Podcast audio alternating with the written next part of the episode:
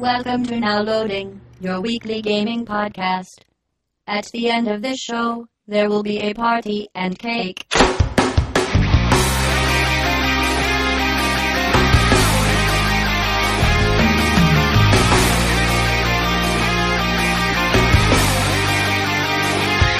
Apertem Start!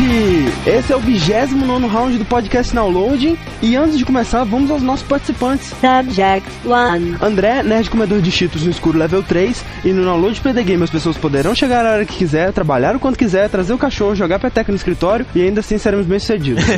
Está gravado, todo mundo sabe. É, já era. Falar. Agora já era, é assim que eu quero. Subject 2. Fernando, sobrevivente de vírus mutante level 0. E ao contrário do que meu personagem insiste em dizer, eu não me importo nem um pouco com o Bill ter morrido. Subject 3. Flash Rick, consumidor level 99, e a Valve ainda vai fazer eu ficar sem dinheiro nenhum. Cada vez mais, né, velho? Eu sou É. desse partido também. Subject 4. Pablo Freeman, engenheiro level 0, e avisa os cientistas: não liguem novamente o acelerador de partículas. Eu já fiz isso uma vez. Olha aqui, eu fiz isso uma vez e faz quatro jogos que eu tô tentando salvar o mundo. Se mesmo assim vocês quiserem insistir com essa besteira, o conselho é que usem um pé de cabra sempre por perto. Você viu, né, cara? Ele tava lá. Eu tava lá. Subject 5. Matheus, enchedor de linguiça level 20, e eu só estou nesse cast porque eu gastei grande parte da minha preciosa vida enfurnado em Lan House jogando CS gastando dinheiro da minha mãe.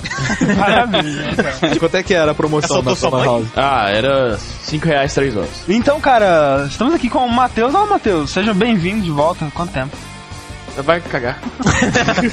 Obrigado. Pra todo mundo ver que realmente é o Matheus. É, não mudou, né, nesse tempo. É a mesma coisa. Estamos aqui hoje para falar mais uma vez de uma empresa e dessa vez, sinceramente, é a empresa que tem as melhores ideias, na minha opinião, aí atualmente. Eu diria que tem um futuro mais promissor também. né? Ah, com certeza, que é a Valve Corporation, né, cara? A nossa querida Valve aí. Sim, sim. Apesar, né, dela só ter trabalhado até hoje basicamente com FPS, ela consegue sempre criar coisas diferentes aí. Cara, uma empresa que consegue renovar com o FPS. Tipo, você Ah, pega não. a de software, é tudo a revolucionar com FPS. A Valve, cara, ela fez uma coisa diferente com o Ah, e, e ela faz tudo diferente, cara. Ela tem uma filosofia diferente, ela tem um jeito de trabalhar diferente. A gente vai tentar entender, né, cara, como que ela consegue se manter assim, sempre tão criativa, sempre tão próxima dos jogadores, né, que Sim. as outras deveriam perceber isso, mas é o que mais importa, né? É o que mais Saber o que, que importa. seus jogadores querem. Nesse cast a gente não vai falar de Half-Life, né? Claro, porque o Half-Life merece um cast próprio. É um dos nossos jogos favoritos. Eu sou maluco fazendo um cast de Half-Life, vou ter que me segurar mais um pouco. Em outras palavras, se a Valve lançasse camisinhas do Half-Life, o André compraria todas.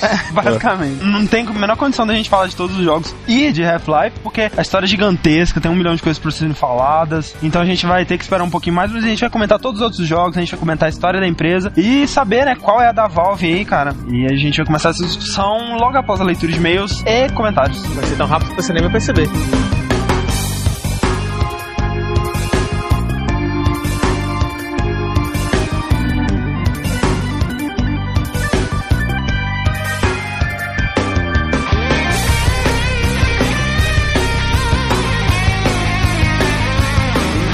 Aí galera, nós estamos unidos aqui mais uma vez. Na verdade, pela primeira vez, para fazer uma leitura de e-mails, ah, que é o Rick Slash. Ó, eu, vou, eu vou ser sincero, aqui é o Pablo, mas a gente tava pensando em ler o e-mail, mas vamos mudar de ideia, cara. Vamos fazer uma reivindicação por direito dos estagiários tão mal da jogada, cara. Olha aqui. Agora a gente tá lendo e-mail, a gente tem que pedir aumento por isso, cara. É lógico, cara, a gente trabalha muito, cara. Eu tô enrolado no site com o Battling agora também, sabe? Porra, cara, cadê o nosso aumento, o nosso aumento de salário? É, aí? então, desculpa pessoal que mandou e-mail essa semana, não vamos ler nenhum. Então, começar pedindo desculpas, né, pelo inconveniente. Vamos falar agora um pouco do Now Battling. Vamos dar agora o resultado da primeira batalha e da segunda. Primeira batalha envolvendo Chrono, Duke Nukem, Captain Falcon e Billy Lee ficou da seguinte forma. Em último lugar, com 5% dos votos, Billy Lee Double Dragon. Ai, mas quem é esse cara? Ninguém, ninguém ia votar nisso daí. Desculpa, desculpa pra quem votou, mas perdeu tempo, gente. Vamos ser sinceros. Antepenúltimo lugar, Captain Falcon, F0 com 9% dos votos. Agora, segundo lugar, classificado classificado para a próxima fase Duke Nukem, com 32% dos votos. Ah, garoto! E em primeiro lugar, o Chrono ficou com 54% dos votos. Segunda batalha foi muito mais disputada, foi uma coisa absurda. Assim, vocês vão ficar malucos com o resultado. Que envolvia a Morrigan, o Raul Maru, Max Payne e o Dante. Em último lugar foi o Raul Maru, com 16% dos votos. E agora, cara, a diferença de votos pro segundo e pro terceiro lugar foi um voto. Um. Puta merda! Um voto diferencia o segundo lugar para o terceiro lugar. Quem ficou em terceiro lugar foi a Morrigan, fazendo Ah. assim Max Payne o segundo lugar da colocação. A em primeira- primeiro lugar ficou o Dante, né? Já era de se esperar e tal. 33% dos votos. O Badin, Badwin, sei lá, ele enviou uma charge pra gente, né? E pra incentivar o pessoal a votar no Now Badwin, né? Tem é, um personagem que, eu- que a gente não conseguiu identificar. Pode ser o Pablo, pode ser eu, pode ser o André, pode ser qualquer pessoa. E você, você já votou no Now Badwin? Vote no Now Votem, votem no Alberto, votem que tá valendo a pena. Cara, e sem contar os altos prêmios, né? Que a gente vai, vai liberar no Nobel. Isso é, é, primeiro, é inédito. É a primeira vez que o Download está dando prêmios para, para os nossos ouvintes. A primeira fase, o prêmio é um pôster super legal do Dead Space, cara. É autografado por toda a equipe que o, o Glenn Schofield mandou pra gente. Foi super simpático ele. É muito, Eu muito quero bom. esse pôster. Como é que a pessoa ganha esse pôster? Vota no, no personagem, qualquer personagem, não importa se, ele, se o que você votou vai ganhar ou vai perder, mas vote.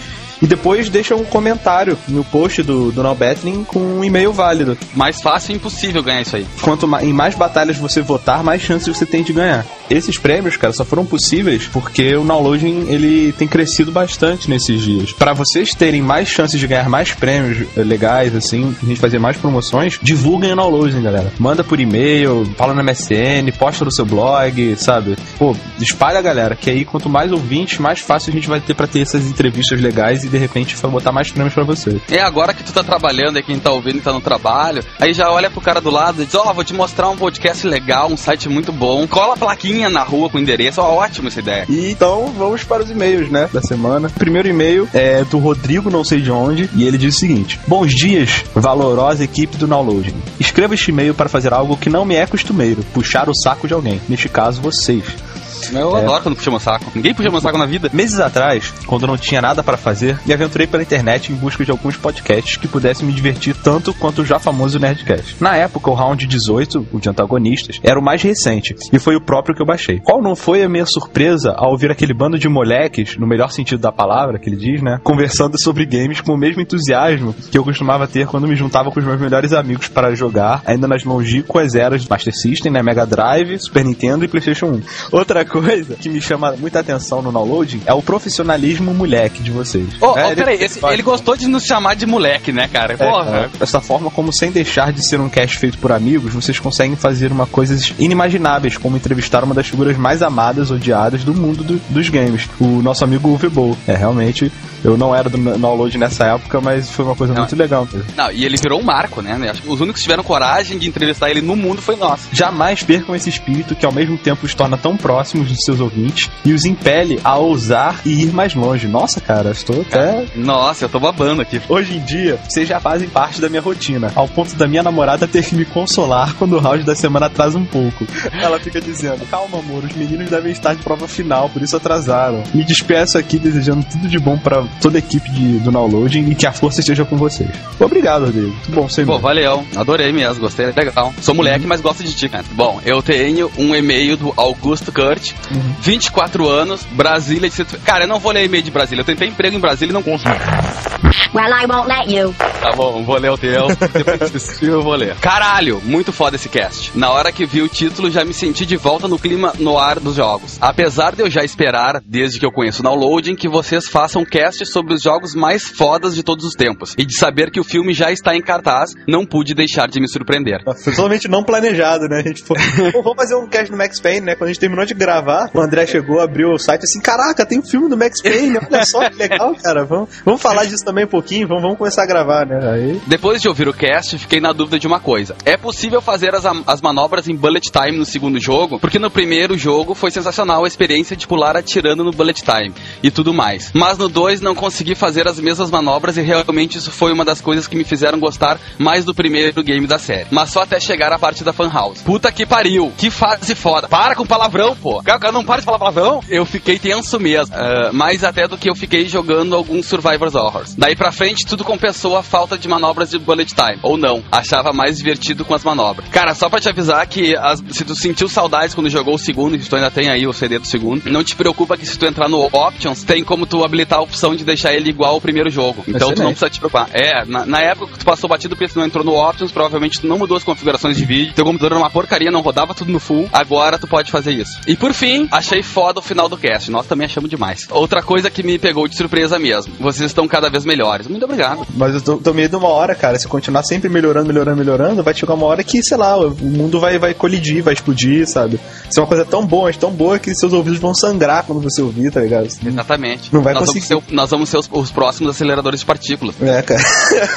Primeiro buraco negro vai acontecer no downloading, cara. Parabéns e não vou fazer uma dessas despedidas que vocês falam. O segundo e-mail é do Shinko Hell, Shinko Rio, Shinko, sei lá, é, 24 anos de São Paulo. Caras, acabei de ouvir o, o pod do Max Payne. Com todo louvor, sou ouvinte novo. Não vi tudo ainda, mas pra mim, só pelo tema já é o melhor. Só de ouvir o Max apresentando foi foda. E parabéns pela ótima entrevista. Só achei que foi curto. Uma coisa legal ter sido falada são os mods, principalmente em Max Payne 1, que tem uma parte já pronta pra aplicá-los sem frescura. Sim, a gente chegou a comentar um pouco deles no cast, falando até do, do, do Matrix, que saiu logo depois. Então, foi cortado então, né? Mas enfim, é, tinha, tinha mod sim que saiu pra ele. É, desses mods, podemos ousar dizer que o modo de Kung Fu faz com que você jogue um verdadeiro jogo de Matrix. Esse filme que tem seus mods recriando cenas assim como Equilibrium e outras tranqueiras tendo até um mod do jogo Postal, que dá para mijar nos outros. Aí eu gosto de deixar nos outros. E também o jogo de GBA, ele botou gigante assim, que pelo que o André falou, vocês também falaram no cast, mas acabou sendo cortado, né? É, inclusive até nos comentários o pessoal também reclamou do jogo do GBA. Eu, sinceramente, detestei o jogo do GBA. Achei a, a visão isométrica, o, o 3D dele meio fraco, assim, mas eu tô vendo Uhum. que a minha, a minha ideia nunca é favorável com o resto do pessoal do, do cast. Não, não, pelo que parece, a pessoa fa- tá- falou ali que, que o jogo era ruim mesmo, mas tá reclamando só porque vocês não falaram dele. Ah, culpem o André que, nos, que me cortou falando isso. Do resto tá perfeito, apesar de meio imperdoável ninguém ter visto o filme a essa altura. Na verdade, no cast, eu fui o único que não vi. O Diego Fernando e o, e o André viram, comentaram bastante sobre o filme. A gente, claro, evitou o spoiler do filme, né? Afinal, ele é lançamento, não vale a pena ficar falando. Mas assim, ó, eu, eu vi depois do cast e, e digo, e digo mais, não vem. É uma merda cara. mesmo. Ah, vamos ver outra coisa, vamos alugar Trapalhões, sei lá, outra coisa. Vi ele ontem e é trash. Cagaram geral na história e nas cenas de ação, que são mais câmeras rápidas do que lentas, né? Além, é claro, do ator. Aqui tem o e-mail do Rafael Laurens Dias, 25 anos, Itaboraí, Rio de Janeiro. Olha, você é teu vizinho. Amigos, podcast foto de você sobre Max Payne. O que me deixou de boca aberta, sem falar dos gráficos, dublagem, som e tal, foram os 800 megas que o jogo tinha. Eu falei pro meu amigo, esse jogo não tem fim. Será que um dia alguém vai chegar a lançar um jogo de 1 giga? Obrigado pelo trabalho sinistro de vocês que estão fazendo para o mundo dos games. Pois é, né? Hoje em dia os jogos são tudo dual layer, agora tem Blu-ray. Cara, o jogo não vai acabar um dia, tu vai ter que ter uma casa para botar teus jogos. Muito obrigado, Rafael, pela compreensão.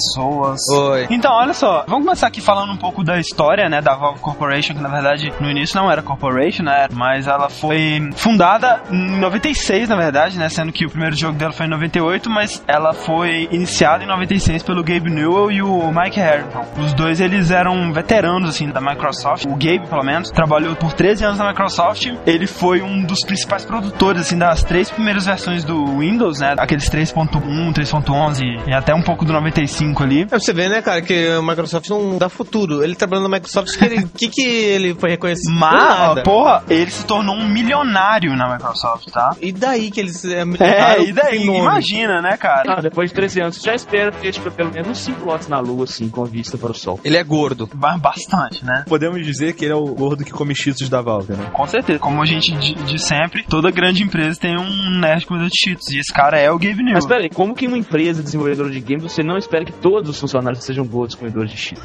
É verdade, né? Olha só, o John Carmack ele não é gordo, mas eu aposto que ele come bastante cheetos. Ele deve ter um bom metabolismo. O Peter Molyneux não é gordo, cara. Tá que ele vive em outro Mas, mundo. mas ele é inglês, Toda velho. tem. É que nem aquela parada, né? Ah, você é velho de imagem, mas você é uma criança em seu coração. Então, esses caras, tipo, o Molinei e o Carmack, eles são gordos comedores de cheetos em seu... Em seu coração. É, em seu coração. Que eles são. filosofia. Então, pelo fato dele ter trabalhado na Microsoft e ter se tornado milionário, foi que ele conseguiu fundar a Valve. Mas antes disso ainda, ele começou a conversar com o John Carmack sobre o porte de Doom pro Windows, né? Que seria uma boa ideia, que não sei o que lá. E o Carmack acabou fazendo o porte de graça, né? Só por prazer mesmo, assim. É, só ele, né, cara? É, e os dois acabaram tornando-se grandes amigos, assim. E alguns anos depois, o Gabe ele foi visitar a id Software, começou a trocar umas ideias sobre jogos, assim, com o John Carmack. E o John Carmack jogou a seguinte frase, né? Que vocês deviam sair da Microsoft e fundar uma empresa de games. Aí ele falou, ok, me dá o código de Quake. O John Carmack deu o código fonte de Quake pra ele. Que foi o que eh, fez a Valve toda, né, cara? Porque com Ah, o é. código do Quake eles conseguiram modificar muito, modificaram 70% dela pra conseguir melhorar, otimizar tudo pra fazer os próprios jogos. Mas, cara, olha só, velho, pra você ter ideia de quanto o John Carmack é um gênio, velho. Do quanto o John Carmack. Cara, o John Carmack é o cara. Ele analisou recentemente o código-fonte da engine Source, velho, que é o Half-Life 2, e ele disse que ainda há traços do código de Quake nela, velho. Caraca, velho. A exemplo da id Software, né, que começou a dar espaço, né, pros modders, cara, pra comunidade de modificadores e comunidade de fãs e tal. A Valve começou a contratar esses caras, né, velho? Começou a dar oportunidades pra ele, olhar pra eles profissionalmente. A Valve ela começou a anexar, né? Alguém É. vai lá e faz um mod pro jogo dela, ela anexa aquelas pessoas, né? É, assim, ela não chega lá e fala assim, ah, esse cara é interessante, eu tô precisando de alguém pra, sei lá, sabe, pra criar essa textura aqui, eu vou contratar esse cara. Não, cara, ele contrata o pessoal pra ficar lá, sabe? Se der certo, sempre. fica lá pra sempre. Um dos caras lá que criou o CS, o Cliff, né, ele trabalha na Valve até hoje, velho. E uma coisa muito interessante da Valve é o seguinte, se for pegar uma empresa tipo a Rockstar, que nem é tão grande, mas só pra dar um exemplo, na produção de GTA 4, tiveram mais de 100 pessoas trabalhando ao mesmo tempo. Isso tirando os outros projetos que eles estavam fazendo. A Valve inteira, ela tem cerca de 140 funcionários só. Nossa, isso é muito pouco, cara. Pra empresa que ela se Contando em os assim. seladores e a moça do café. Não, aí não sei, eu acho que 140 funcionários na área criativa, assim, na área de Você que na. Valve até o zelador deve saber fazer uma Pois função. é, cara. sabe? Com certeza. O pet cabra foi 10 zeladores. Ah, com certeza, né? As equipes dos jogos da Valve geralmente não passam de 25 pessoas, sabe? E isso só consegue acontecer na Valve pelo seguinte: lá você não tem, tipo, o assistente do assistente do segundo diretor assistente do produtor chefe secundário, sabe? É, lá, lá você tem direto todo mundo comendo cheetos e programando, né? Exatamente, né, velho? Então, qualquer pessoa trabalhando no jogo, qualquer uma dessas pessoas, elas podem trazer as ideias dela, elas podem chegar lá e falar: olha, eu quero criar isso, eu quero experimentar essa ideia, e ela pode experimentar essa ideia. Elas são capazes de tornar as próprias ideias realidade. Exatamente. Você pode criar a ideia mais virabolante do mundo, desde que você chega lá e faça ela. E a Valve tá sempre contratando aí, cara, novatos, assim, cheios de ideias, de, de novos conceitos. E amor pra dar. É, pessoas da comunidade de mods, até projetos de faculdade, a gente vai falar mais pra frente, eles estão sempre de olho nisso. Até pros mods, os próprios jogos, eles dão apoio, né, pro pessoal. Aham. Eles não, não simplesmente, ah, alguém fez um mod pro nosso jogo, vamos deixar eles fazer e depois a gente suga em cima. Eu não sei como é que outras empresas não fazem isso, cara. Tipo assim, tem empresas de jogos que olham pros consumidores como um bando de ovelhinhas dispostas É. a pagar por seus produtos. Ganância pura. Isso deveria ser a coisa mais natural do mundo, cara, porque o cara, Mas ele claro. tá trabalhando numa coisa que vai ser interessante pra você de graça, velho. Mas É, sabe o que eu tô te verdade. falando? Eu te garanto que se Half-Life fosse da EA, cara, e alguém fizesse Pois um é. mod, a EA ia lá e processava o cara por estar alterando o jogo. Eu garanto pra ti, cara. É, com certeza. Mas eu acho que isso eles até puxaram um pouco da própria id Software, né? Porque a id Software da também id, com certeza, é. disponibilizava o código-fonte pro pessoal poder pegar, poder modificar. Quem começou com essa ideia foi a id, cara. Agora, quem alavancou isso e levou pra um ponto de vista, digamos, corporativo, um ponto de vista profissional mesmo, foi a Valve. né? Exatamente. E outra coisa muito interessante que a gente pode citar aí até da época do Half-Life 2, que, por exemplo, ironia, né, do destino que Half-Life 2 ele tava competindo exatamente com o Doom 3, né, da id Software. Mas uma coisa interessante de se ver da Valve é que eles têm uma filosofia que é o seguinte, cara, eles vão evoluir a tecnologia até o ponto em que ela vai ajudar o jogo. Nunca mais do que isso, entendeu? Porque assim, é, em Half-Life 2, cara, quando eles chegaram num ponto que eles falaram assim, olha, a gente criou esse mundo, ele tá realístico e acreditável? Tá, então parou, não precisa mais. Você pode ver que o gráfico do Half-Life 2, tecnicamente, ele é inferior ao Doom 3. Mas ele chuta a bunda de um 3 Chuta a bunda total. Exatamente, Aí que tá, cara. Por quê? Porque a Valve se preocupa não só em colocar gráficos foda, ela se preocupa com a jogabilidade, de colocar uma coisa diferente, uma coisa nova. Bom, então vamos para o início, né, de 1996, quando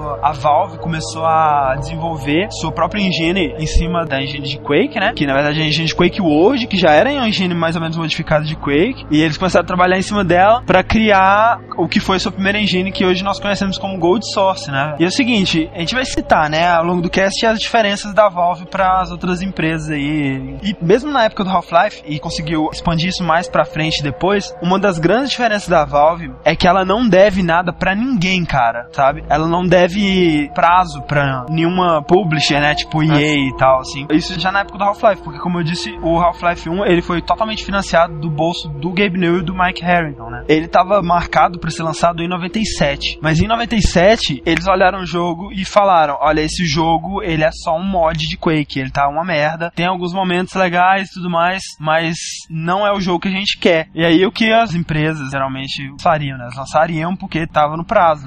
E o que, que a Valve fez, cara? Você acha que ela melhorou o que tava faltando? Não, ela jogou fora, recomeçou do zero. E isso que é foda, porque quando você tem uma publisher, né, você tem prazo a cumprir, você Ah. tem coisa pra fazer pra ela. É Exato. quase como se o jogo não fosse seu, você já tá com seu nomezinho ali do lado. Já pensou que bonito que seria com Half-Life 2 se tivesse toda essa confusão de tem que lançar amanhã, não sei o quê. Pois é. Ainda mais com tantos problemas que a Half-Life 2 teve, né, velho? Sim. Pois é. Nada como ser um gordo milionário, né, cara? Pois é. E então eles criaram o que atualmente é o método deles pra criar qualquer jogo até hoje, que eles chamam de cabal. Eles tentaram por muito tempo contratar um designer, tipo um, um Kojima, um Miyamoto assim, um designer genial que guiasse todo o projeto. Só que eles não encontraram, velho. Tudo que eles encontraram, esse cara aqui, ele é bom nessa área, esse cara aqui é bom nessa, mas nenhum é bom em todos. O que que eles fizeram? Eles montaram um grupo que combinava o melhor de cada área. Então eles criaram, tipo um Megazord. a junção deles formava o mega design que eles precisavam. O que, era o Zordo? É o Gabe Newell, exatamente, né? Esses caras se reuniam todo dia, assim, eles ficavam num brainstorm, assim, por seis horas direto e tal. Cara, tem alguns conceitos, assim, muito interessantes. A gente não vai entrar na história de Half-Life, como a gente disse, mas tem algumas coisas que é muito importante saber sobre o desenvolvimento de Half-Life. Um deles, que eles chamaram de densidade da experiência, ou seja, a quantidade de coisas que acontecem com o jogador por uma certa quantidade de tempo ou de, sei lá, espaço andado. Ou seja, o cara joga por 10 minutos, quantas coisas vão acontecer com ele. Isso, velho, é uma coisa Que ajuda a manter a imersão do jogador. e né, assim, mano? é ignorado, velho, por quase todo jogo, sabe? É uma Sim. coisa que deve ser a regra número um pra qualquer jogo. Não, porque isso que vai deixar você ligado no jogo, isso vai deixar você Ah. concentrado, você ficar com aquela tensão do jogo. Tem né? muito jogo que você passa, tipo, meia hora, sabe, em tédio pra chegar no final de um capítulo e acontecer alguma coisa interessante. Aqui vale mencionar mais ou menos o- uma estratégia que precisam reparar que acontece repetidamente, cara, na Valve. Que é a estratégia lá de- do, do Maquiavel, cara. Que se você tem uma coisa boa pra fazer pras pessoas, você deve dividir essa coisa e fazer aos poucos, cara. E não Ah. de uma vez só, entendeu? Isso, cara, acontece na Valve direto, assim, toda hora. Quer ver uma coisa que me marcou muito no primeiro Half-Life, que eu achei que foi uma das grandes diferenças com outros FPS que eu, que eu jogava na época, era justamente, por exemplo, tu tava andando num corredor sem sentido nenhum pra chegar a lugar algum, talvez, e aí do nada tu ouvia um barulho e tu olhava pro lado, aí tinha uma janela, e aí aparecia lá dentro um cientista e um monstro do nada atacando ele, sabe? Aham. Tipo, não, não fazia diferença nenhuma aquilo que tá acontecendo, mas te puxava atenção pra aquilo, sabe? Não te deixava naquela lenga-lenga, naquela coisa parada dos jogos de Não, primeira pessoa. É a coisa mais broxante que tem pro jogador, você ficar fazendo uma coisa totalmente sem sentido no jogo. E se as empresas fazem isso, porque acham que atrasar a ação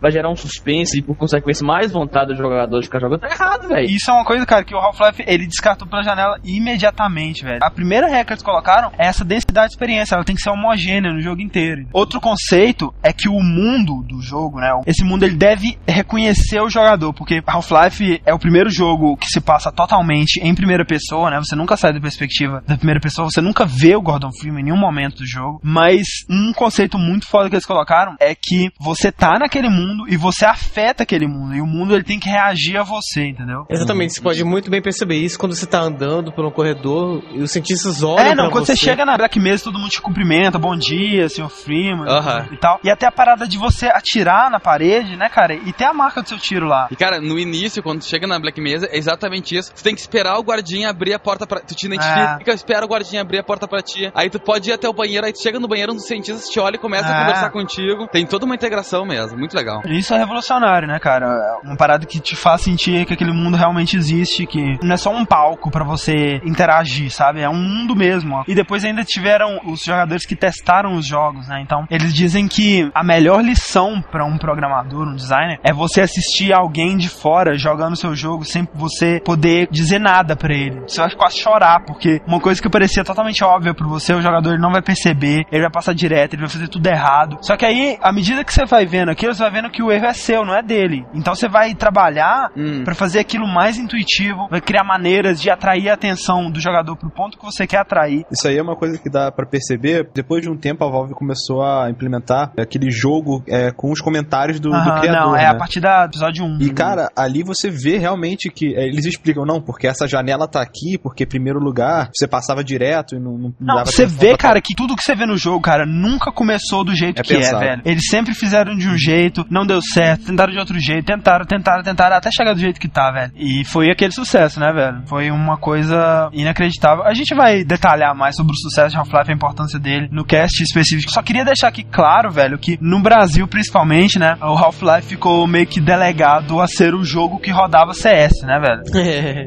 infelizmente, né? Muita gente nunca jogou Half-Life, né, velho? Apesar de que provavelmente tem em casa por causa do Cara, eu CS. mesmo nunca joguei Half-Life, olha que absurdo. Olha que absurdo, velho. E, cara, é um jogo que o gráfico tá datado, sabe? Não tem como você dizer que o jogo não envelheceu. Envelheceu, só que, velho, vale a pena jogar ainda, cara. É um jogo genial, Recomenda cara. jogar a versão do, do. Sex, mas não muda tanto assim também não. É o FPS mais vendido da história, né? Você provavelmente tem aí, nem sabe, joga em Half-Life. Tá fazendo 10 anos é, em 2008. Aliás, muitos jogos estão fazendo 10 anos em 2008. Já comentamos É. né, que 98 foi o Alinhou os planetas. alinhou, alinhou. Cara, os como- planetas, como que ele- Profecia como ele Bicana era de falar? 98. Quando eu joguei Half-Life 1 pela primeira vez, eu não passei da animação do carrinho, eu fiquei com motion sickness absurdo. Mas olha só que fantástico, olha, isso é uma coisa linda, porque no Half-Life Source, você pode pular aquela parte, cara, isso é muito legal, velho. Se tem uma coisa No início ali, irritante é. em Half-Life, é aquela parte irritante depois você vai jogar uh, pela segunda vez, cara. Ah, Não é, não é. Sabe por quê? Porque é ali que tu repara que o jogo é todo em estéreo. Porque tu fica correndo, Ah, é. aquela mulher fica falando na caixinha de som e tu fica olhando em qual caixa que ela tá esperando pelo vagãozinho. É muito legal, vai te fuder, não fala mal do jogo.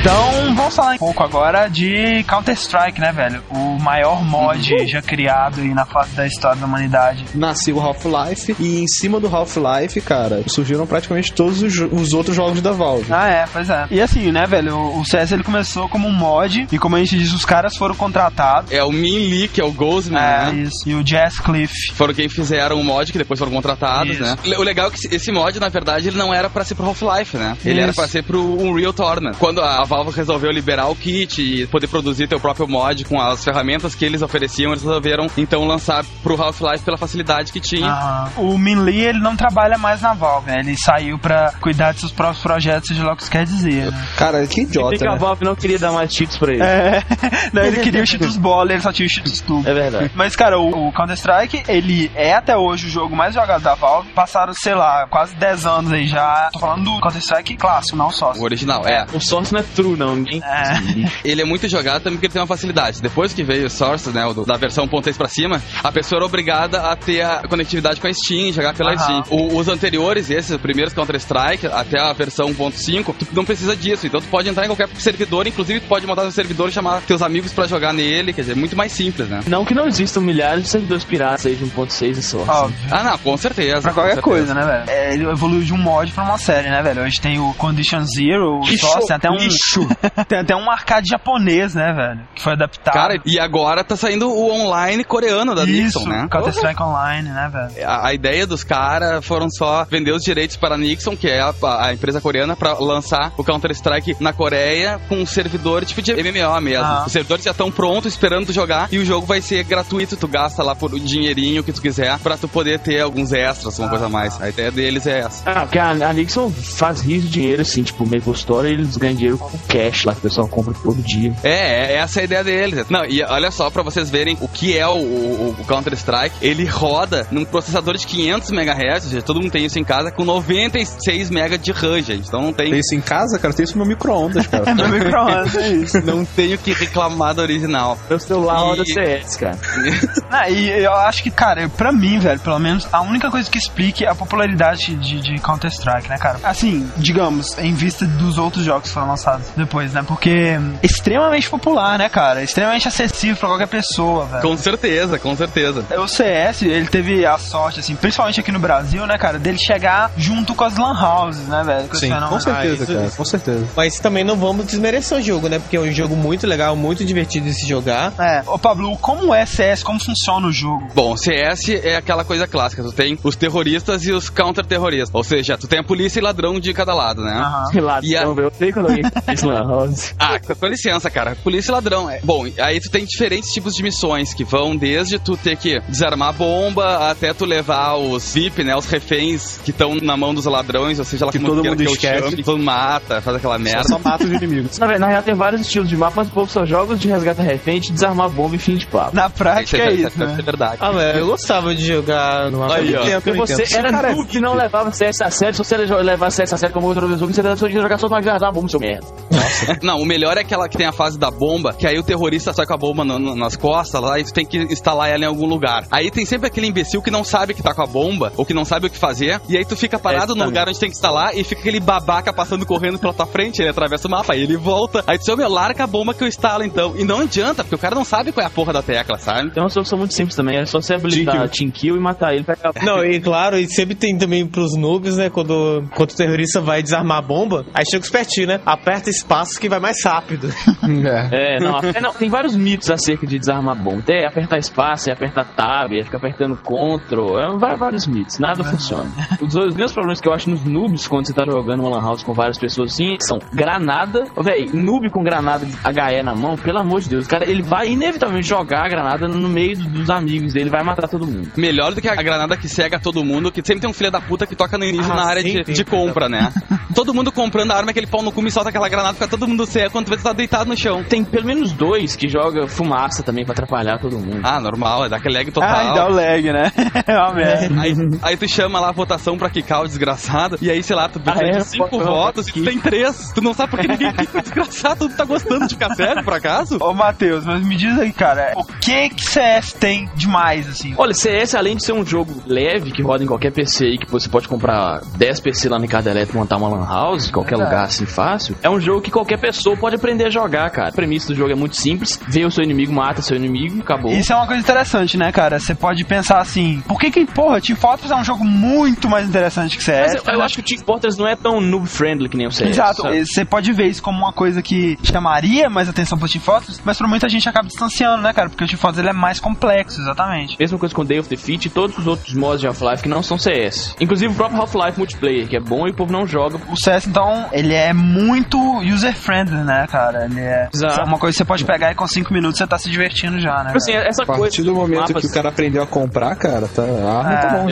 já, vai lá. Essa coisa dos mapas pequenos, com poucos jogadores, com um objetivo muito claro, é, é é- verdade. atrai muito claro. É, eu acho assim, ó, a maior vantagem que eu acho no CS é justamente os mapas dele, no geral, são minúsculos. Então, por exemplo, se tu tá entediado e tem um cara jogando só, tu tem jogo ali, cara. Tu não precisa esperar o É. resto entrar. Inclusive, existem mapas que são específicos pra um contra um, Existe até o que, os mods dos mods. A maioria não fez muito sucesso, mas igual o Zumbi, o, o Gun Game, né? Como é que é esse zumbi? Já ouvi falar, nunca joguei ele não. O, o zumbi, todo mundo é zumbi e tu só tem uma faca na mão que tu tem que sair matando geral. Cara, sabia que a ideia de Last 4 Dead veio daí? É verdade. Eu tava vendo hoje os comentários do Last 4 Dead e eles falando o seguinte: tava testando e vendo que era muito divertido os testadores, né, os programadores da Valve, jogarem contra uma horda de bots armados com faca. Ah, então pode ser vindo aí mesmo. Quando eu tava entediado, eu colocava eu contra 16 é. seis bots numa fase e colocava eles só de faca. E exatamente a ideia do, do zombi é essa. Qual é a vantagem que os zumbis têm em relação aos outros caras? Porque eles só têm faca, então eles têm que ter alguma coisa pra. A vantagem deles é que eles se podem eles infectar pegam... os outros. Podem, podem. Se ele te pega, ah, ele te infecta ah. também. E tu passa pro outro time. Legal. Ah, tá. Isso deve ser legal, né? Não? E aí tem o Super Hero e o Warcraft 3, que são uns mods onde é mais ou menos uma mistura de Counter-Strike com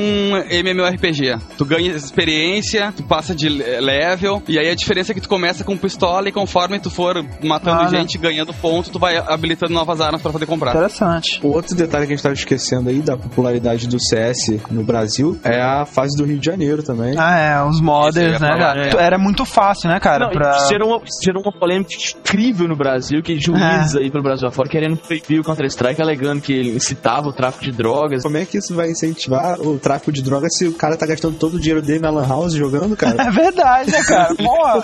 E essa briga não é exclusiva brasileira. Agora, quando teve aquele massacre na- no Virginia Tech, Aham. o, o Jack Thompson, né, o advogado aquele maldito, ele disse que o cara que fez toda a, a sacanagem, tal do Sheng Hui Shou, que foi quem atirou em todo mundo, era viciado em Counter-Strike e por isso que ele fez tudo isso. E não é o único caso. só pode ser um macaco, velho. Só pode ser um, uma ameba pra você raciocinar desse jeito. Porque, cara, se Counter-Strike fizesse as pessoas matarem as outras, eu nem vou concluir essa frase, sabe? Porque. Cara, o Rio de Janeiro já. Não, não, não. Começa a analisar os serial killers aí, vamos pegar quais que são viciados em café, vamos chegar à conclusão que café é. leva as pessoas a virar serial Tu já parou pra pensar que 90% das pessoas que mataram outra pessoa comeu pão de manhã, cara? É verdade, né, velho? Olha só. Cara, 100% dos assassinos do mundo bebem água. E aí, não, aí chegou o ultimato, né, cara, que em janeiro desse ano proibiu CS, Bully e EverQuest, né? EverQuest é o mais absurdo, né, digamos, mas. Foi o Carlos Alberto Simões de Tomás, né, que ele é de Minas Gerais, porque depois eu não confio em ninguém de Minas, né, É cara? verdade, o pessoal de Minas. Essa- É, espanto de mineiro, filha da puta aí. Faz 25 anos que a gente conseguiu acabar com a porcaria da ditadura e com aquela porcaria que ele disse que não podia botar, sei lá, não podia botar violência na TV, que a gente não podia falar o que quisesse É. no rádio. E agora volta uma ditadura nos games. Porque assim, nos games não tem, né? Deveria, mas não tem um pessoal que vai, né, fazer uma revolução aí, né, cara? Que nem. O pessoal pensa assim, ah, eles vão proibir, mas eles não fiscalizam. Eles podem proibir que eu vou continuar tendo o jogo do mesmo jeito, então pra que me manifestar se não vai Ah. mudar nada? Você vai em qualquer lan house aí na cidade, você vai entrar, você vai ver lá acesso normal. Mas aí que tá, porque é proibido vender. Se tu comprar na, na Steam, não tem, não tem nada contra. Olha só que genial, eles estão incentivando a pirataria. Muito É bom, verdade. não, parabéns. não, isso é Palmas foda, né, cara? Parabéns mesmo. tá muito mais divertido agora, né, cara? Porque é ilegal. Não, cara, por enquanto, eles estão só zoando de longe, cara. No dia que começar a ter policial metendo o pé na porta, botando arma na tua cabeça, roubando teu, teu gabinete, aí sim vai, vai ter gente na- com tocha na rua, com foice. Não, não vai ter, não vai ter. Porque a gente é um bando de nerd gordo que come cheetos e que não se mexe, cara. Desculpa, mas é verdade, ninguém se mexe. Ah, pô, não, se, não se vai ninguém ter. entrasse na tua casa e pegar teu computador, tu ia falar, ah, deixa. Não, você ia chorar, você ia chorar. Tu ia é. chorar. Tu já sentiu a Ah, diferença. Mas, como a gente tá falando da Valve, né? É, e da Val. Quando o CS deixou de ser apenas um mod pra Half-Life e passou a ser um jogo que você compra, Isso foi a partir do 1.6. Na verdade, ele entra, o standalone dele vem bem antes, já vem na época, né, do, do primeiro Xbox ainda, em 2003, Aham. que foi quando ele começou a ser comercializado sozinho. Na verdade, continua usando a mesma engine do Half-Life, né? Eu queria saber qual que é a diferença aí do Condition Zero, do Source pro CS original. O Condition Zero, como ah, já falaram no início, ele é uma bosta, né? A grande diferença dele, além de ter umas fases diferentes, mas a grande diferença dele é que ele tem single player. Ah, tá. Lixo, inútil, não presta. É aquela coisa meio genérica de você ser o soldado que vai pra missões no Oriente Médio acabar com o terrorismo, sabe? Não Ah. E o Source, por que, que ele é criticado? Qual que são os contras dele? Porque o CS 1.6 era muito popular e o povo não gosta de mudança. Fim. Pior que Não, a tipo assim, ele muda, ele muda traços sutis da jogabilidade, tipo o recuo da arma ao atirar, sabe? Mudam os gráficos. No Source, todos os mapas já existentes eles foram reformulados, eles estão bem melhores, Ah. graficamente falando, isso não tem como negar. E eu, desculpa, eu gosto do Source porque eu acho que ele é mais realista do que o Counter-Strike original. Eu tinha problemas com ele antes, mas hoje em dia eu vejo que ele é melhor. O lance de desse coice que a arma dá em ti quando tu atira tá muito mais realista. Eu acho ele excelente. Agora, realmente, essas pequenas alterações de mudanças, se tu é um jogador hardcore que tu tá acostumado com uma coisa, tu não vai querer mudar, não adianta. Você passou três anos da sua vida jogando CS pra se aperfeiçoar. Eles vai- falam que aquilo não vale mais de nada, né, cara? É, tu te lembra? Tanto, tu te- tanto é assim que hoje existem campeonatos de clãs profissionais paralelos, 1.6 e só. Acabou 1.6. É. É. E eu acho que isso é porque o, CS ele chegou junto com as Lan Houses e nenhum outro jogo superou a popularidade dele, né, cara? Muito porque os jogadores não quiseram experimentar coisas novas, né, cara? Uhum. Outra curiosidade é que o governo chinês ele chegou a treinar seus soldados com CS, né, pra Isso. parte tática e tal. Imagina, cara. eu imagino o cara na- na vida real pegando a faca pra andar mais rápido. tá ligado? É, Assim, o Counter-Strike ele, ele passou a ser vendido no Steam a partir de qual versão? Do O Source, 1.6. né? Geralmente o, o jogo ele é free sobre mod do Half-Life ou do, ou do Half-Life 2 até ele ser vendido no Steam, né? ele foi free até 1.5, né, Matheus? É, o 1.6 ele chegou a ser free alguma, é, alguma vez? Não tô lembrado, cara, mas eu acho que 1.6 só veio depois do Condition Zero, que já não era mais Ah. É, tá. não. Até 1.5 que não era Steam, né, cara? Eu não sei se vocês é, chegaram a jogar jogar em servidores brasileiros, mas era uma merda pra você encontrar um servidor, né, velho? Quando você encontrava o servidor era lagado, quem tinha o ping menor matava todo mundo e acabou. Era aquela coisa, tu começava às 8 da manhã, aí às 11 tu conseguia entrar, porque tava sempre lotado. Era pra isso que existiam as lan houses. Eu abri ah, agora o meu Steam, né? Cliquei no botãozinho de servers e botei refresh. E assim, 90% é de CS. Caraca, velho. Assim, muito. É absurdo, é absurdo. Apesar de, de a febre de Lan House ter um pouco passado em parte, ele continua muito jogado online, né? velho? É, online principalmente, né, cara? Eu acho que mudou um pouco a realidade, né, cara? Até por causa da velocidade Exatamente. da conexão das pessoas. Até a lan house caiu em desuso, né? Acho que a Lan House foi dominada pelos miguxos, né, velho? De Orkut. É, MSN, Orkut e... Bom, então de CS é isso, né? Pablo, conta aí então agora um pouco sobre o Day of Defeat. Enfim, o Day of Defeat, ele, ele foi lançado em 2000. Ele também é um mod do Half-Life e também o pessoal que fez foi abduzido pela Aham. Valve. Ele tem algumas diferenças porque ele é ambientado em Segunda Guerra, o que já muda muito, né? O grande diferencial dele comparado com outro mod que é o Counter-Strike, depois que tu morre, tu não precisa esperar acabar o round. Tu tem aquele Ah, bem estilo Battlefield mesmo. É, respawn Mas ele é em times, ele é cada um por si, como é que é? Ele é times ali- é aliados versus eixo. Ah, tá. Só que assim, ó, ele tem uma coisa que eu acho muito interessante, que é o equilíbrio dos times. Tu pode ser rifleman, sargento e o que for, só que assim, ó, se tu for sempre daquele time, o resto ele tem que saber escolher direitinho o que ser. Não adianta todo mundo mesmo. As coisas se equilibram muito. Por exemplo, o rifleman, ele é bom a longa distância, mas ele é um cara que caminha muito lento. Ah, então tem classes, né? Tem classes, essas Ah. É, você diferenças. precisa, você precisa saber montar o seu time pra que ele seja eficiente contra o inimigo. né? Quais são as classes aí? Tu tem o Rifleman, tu tem o Sargento, ele é ótimo em velocidade e corpo a corpo, mas ele é o cara mais vulnerável que existe. Tu tem ahn, o Sniper, que é aquela coisa, ele tira distância, né? Mas é, tem uma coisa muito legal na Sniper do Dodge, que assim, quando tu usa a Sniper, tu dá o zoom bonito. Quando tu tira ela, dá um fade na tela, que é o tempo que demora pro olho do, do Sniper se acostumar com a distância, Olha. entendeu? Ah, maneiro, hein, cara? Então, por exemplo, se tu tá corpo a corpo e o cara vem por trás e tu vai sair correndo com a sniper, cara, é segundos, mas tu sabe que aquele segundo que tu não sabe pra que lá tá correndo, que tu tá andando de cara pra uma parede, se tu literalmente fica cego. Isso é muito bom. Tu tem a Support Infantry, que é muito a fuder, e vem com granadas de, de bomba, de fumaça, de luz, o que for. O Machine Gunner, que esse é o maior destruidor, ele tem aquelas metralhadoras que sempre que ele for usar, ele tem que apoiar no chão, botar o tripé e fuzilar. O sniper é o que mais mata eles, porque eles literalmente tem que parar pra atirar. Mas cada tiro de uma ponto .50 te abre um buraco e tu deita na hora, né? E tem o bazooka clássico, que Nossa. é aquele filho da puta que detona o sniper à distância sem precisar se preocupar muito, não precisa mirar, não precisa nada, né? Me pareceu muito semelhante mesmo ao, ao Team Fortress, né, cara? É, ele é semelhante de Frauds, mas eu acho, assim, ó, eu acho ele mais semelhante pelas fases com Battlefield. Ah, tá. É, isso. Ah, o enfoque é diferente, né? Só que a diferença é que os mapas de Dodge não são tão gigantes quanto os de Battlefield. né? É, porque até, até tá. porque não deve ter veículos, né? O cara? mapa deles são minúsculos, de igual a menor que do Counter-Strike. Olha. E aí, quando saiu Sources, né, a coisa foi muito mais equilibrada, assim, muito mais, até porque, assim, ó, tem diferença de quanto um cara aguenta de tiro, o outro aguenta mais, aguenta menos, a sniper,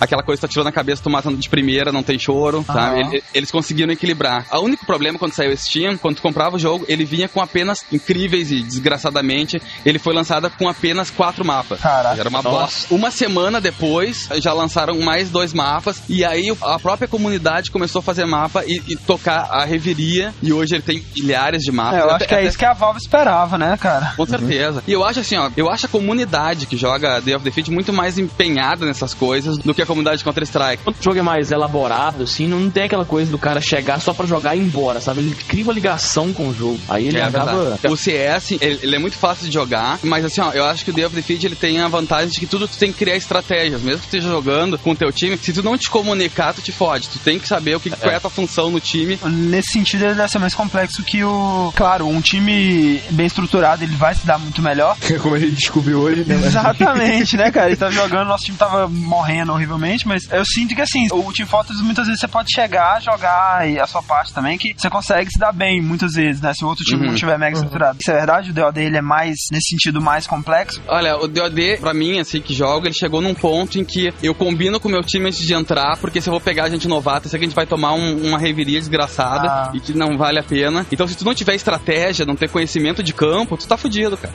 Bom, então de DOD é isso e o Matheus tem que sair, né, Aham. Matheus? Então, muito obrigado pela sua participação aí e até a próxima. então. É, nada, e daqui a três meses eu participo de novo. Ok. Marcado. Falou! Cara, eu odeio Matheus.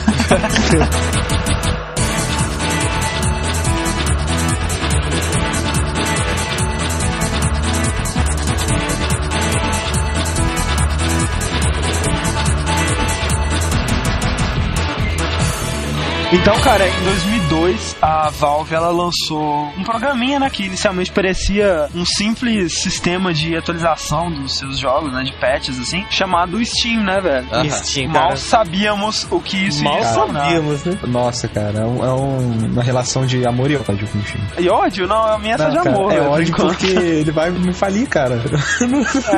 É foda, Steam é foda. Pra quem não sabe o que é o Steam, ele é o iTunes do nerd, cara. Ah, é, Futuro, cara. O. Steam é o futuro. Olha só, é, atualmente, né, o, o Steam ele evoluiu pra, digamos, ele é o sistema anti-pirataria e anti-cheat da Valve, né, cara? Porque pra você jogar nos servidores do Steam, você tem que ter o jogo original, não tem jeito. Isso. Eles têm um sistema anti-cheat muito bom, que é aquele VAC, né, VAC. Uhum. Tem seus defeitos, como todo, né, mas ele é bastante eficiente. Ele é também o próprio framework online dos jogos, né? Através do Steam você encontra servidores, através do Steam você inicializa o seu jogo. Atualiza seu jogo. Você baixa seu jogo, você compra seu Isso. jogo, você faz tudo através do Steam, né? Ele é ter o Orkut Isso. online pra nerd. Tem o, o Steam Community que lançou recentemente, que você tem comunidades, amigos, um Messenger, né? Conversa por voz. Tudo isso integrado, cara. E venda de jogos, né, cara? e venda É, de jogos. E o mais legal é que várias empresas, assim, diferentes, jogos diferentes. Atualmente tem quase 500 jogos, assim. Pode parecer pouco, né, cara? Mas uma coisa tão recente, uma ideia tão nova, já é muita coisa. Atualmente eles estão expandindo essas parcerias aí, então tá tendo muito jogo de outras empresas. Jogos grandes, tipo Fallout 3, Prince of Persia vai ser vendido, GTA 4 vai ser vendido. O Silent Homecoming saiu exclusivamente pra Steam no Uhum. PC. E assim, é uma coisa que vale a pena você ser um usuário do Steam, mesmo que, sei lá, sabe, você não tem um cartão de crédito e não queira Comprar nada. eles têm muitas promoções grátis, né, Uhum. cara? De vez em quando tem um fim de semana grátis, assim, que você pode jogar um jogo por um Uhum. fim de semana sem pagar nada. Tem demos, né, de, de jogos que eles disponibilizam, você joga online nos servidores da Valve. E, e uma coisa que eu acho muito boa da Steam é o seguinte: se tu tem o jogo, tu tá jogando lá e tem, tem teus amigos que tem a parte de amigos, que nem um, um MSN mesmo. Cara, se tu vê o teu amigo jogando a mesma coisa que tu, tu pode literalmente entrar no meio do jogo que ele tá. Isso, você clica nele, assim,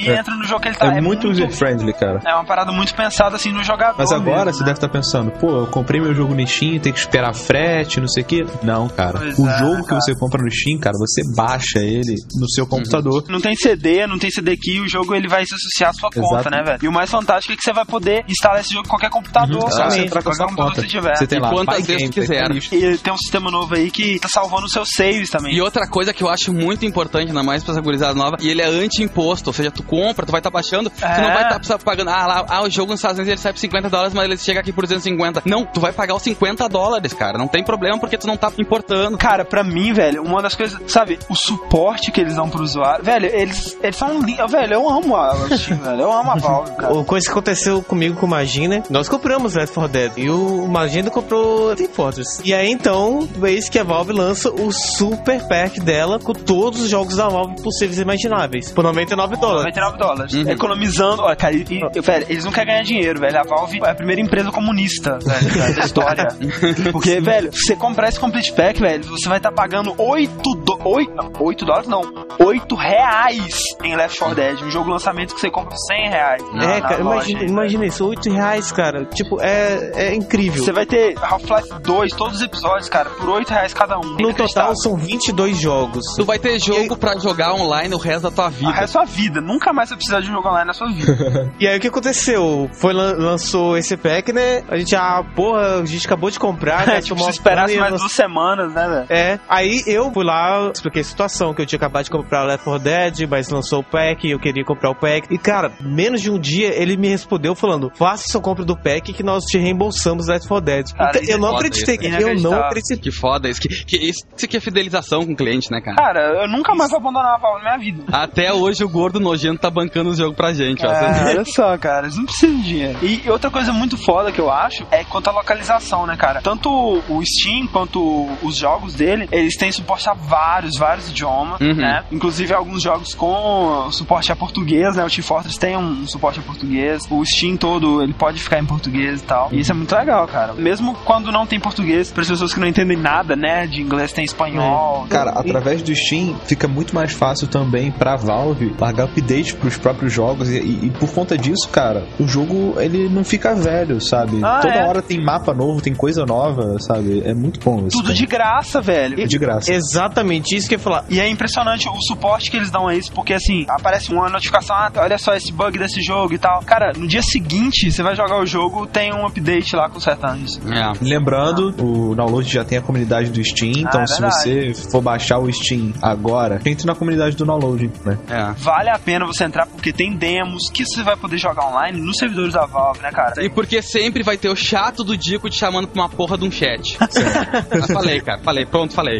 É, em 2004, estreando com Counter-Strike Source, a Valve ela lança sua nova engine, né, sucedendo aí a World Source, que é simplesmente Source, que é uma tecnologia nova com, Um sistema de física foda, diga-se de passagem, né, velho? é, que é um dos, das características principais até É, da, pra mim, cara, o principal, a novidade, assim, óbvio que teve gráficos fodas, inclusive com um sistema de sincronismo labial do caralho, né, velho? Mas, pra mim, a grande novidade da Engine Source é a capacidade dela ser atualizada, né, cara? Ela tá sendo usada até hoje, ela ainda tá atual, né, velho? Depois de tantos anos, porque conseguem acoplar novas tecnologias a ela com muita facilidade. Uhum. E isso é retroativo, então se você pegar a Engine Source que eles têm hoje e colocarem o do primeiro Half-Life 2, ele vai ficar com aqueles gráficos, entendeu? Com aquelas novas tecnologias, com HDR, com whatever, né? Isso que é uma coisa muito foda, cara. Você consegue pegar um jogo antigo e sem mudar o código dele, né? É. Só mudando a engine, você consegue já colocar ele com gráficos melhores, gráficos mais atuais. E, assim, se você for fazer um balanço entre leveza e gráficos, eu acho que hoje em dia é a engine mais favorável nesse sentido. tá? Ah, é verdade. Ela tem gráficos muito bonitos ainda, né? E muito leve, né? É, você não precisa de nenhum super monster pra jogar. É, eu acho que a grande vantagem é que, assim como lá o pessoal joga Counter-Strike, rodar qualquer porcaria, a Engine Source continuou mantendo o papel dela de ser uma coisa com gráficos bons, mas que você não precisa gastar uma fortuna no computador. Qualquer um roda. E é a engine nos jogos mais recentes da Valve. Isso, até hoje, né? No próprio Left 4 Dead é a Source. Acho que só vai mudar quando lançar Half-Life 3 mesmo. Provavelmente. É. E falando em Half-Life, né, cara, a Engine Source, o, o jogo que foi o carro-chefe dela, obviamente, foi o Half-Life 2. Pelo amor de Deus, me impeçam de começar a falar de Half-Life 2, senão eu não vou parar nunca mais. Vamos Chega. guardar, Vai, né? Half-Life. Chega, chega.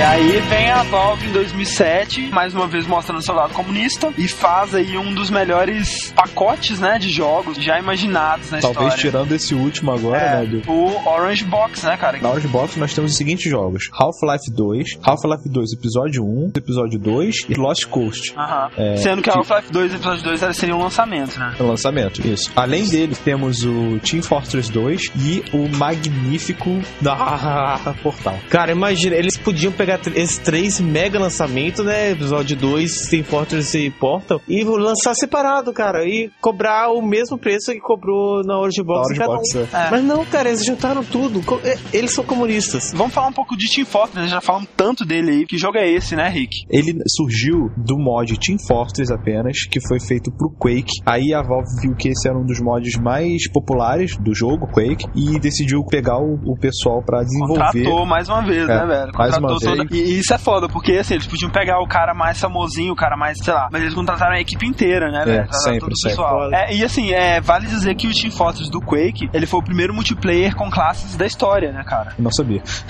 Muito bom. Aí foi desenvolvido o Team Fortress Classic, que a premissa dele era ser gratuito, né? Junto com o Half-Life, né? O Aham. mod do Half-Life e tal. Foi basicamente uma modificação, assim, do Team Fortress do Quake pra engine do, do Half-Life. Não teve nenhuma mudança drástica, entendeu? Foi Ah. mais uma adaptação e tal. E mais pra frente, com, a, com o lançamento do Steam em 2003, o Team Fortress Classic ele virou um standalone também, sabe? Pra você comprar. E o jogo, ele consiste basicamente em dois times, certo? Que podem se enfrentar em diferentes modos de mapa, que os principais, assim, os mais populares é controle de área, que pra quem joga Battlefield é mais ou menos como capturar uma área do Battlefield. Você fica na área durante um tempo e ela vira sua, aí depois você passa pra próxima área da lista. Tem a de capturar a bandeira, que seria capturar Aham. um objetivo na base do inimigo e trazer pra sua base. E no primeiro também tinha o do VIP, né? Seguindo do a base lá do. CS, é isso, né? O outro destaque do Team Fortress é que, como o André já falou, é um jogo que você divide por classes, né? Ou seja, cada personagem que você escolhe, ele tem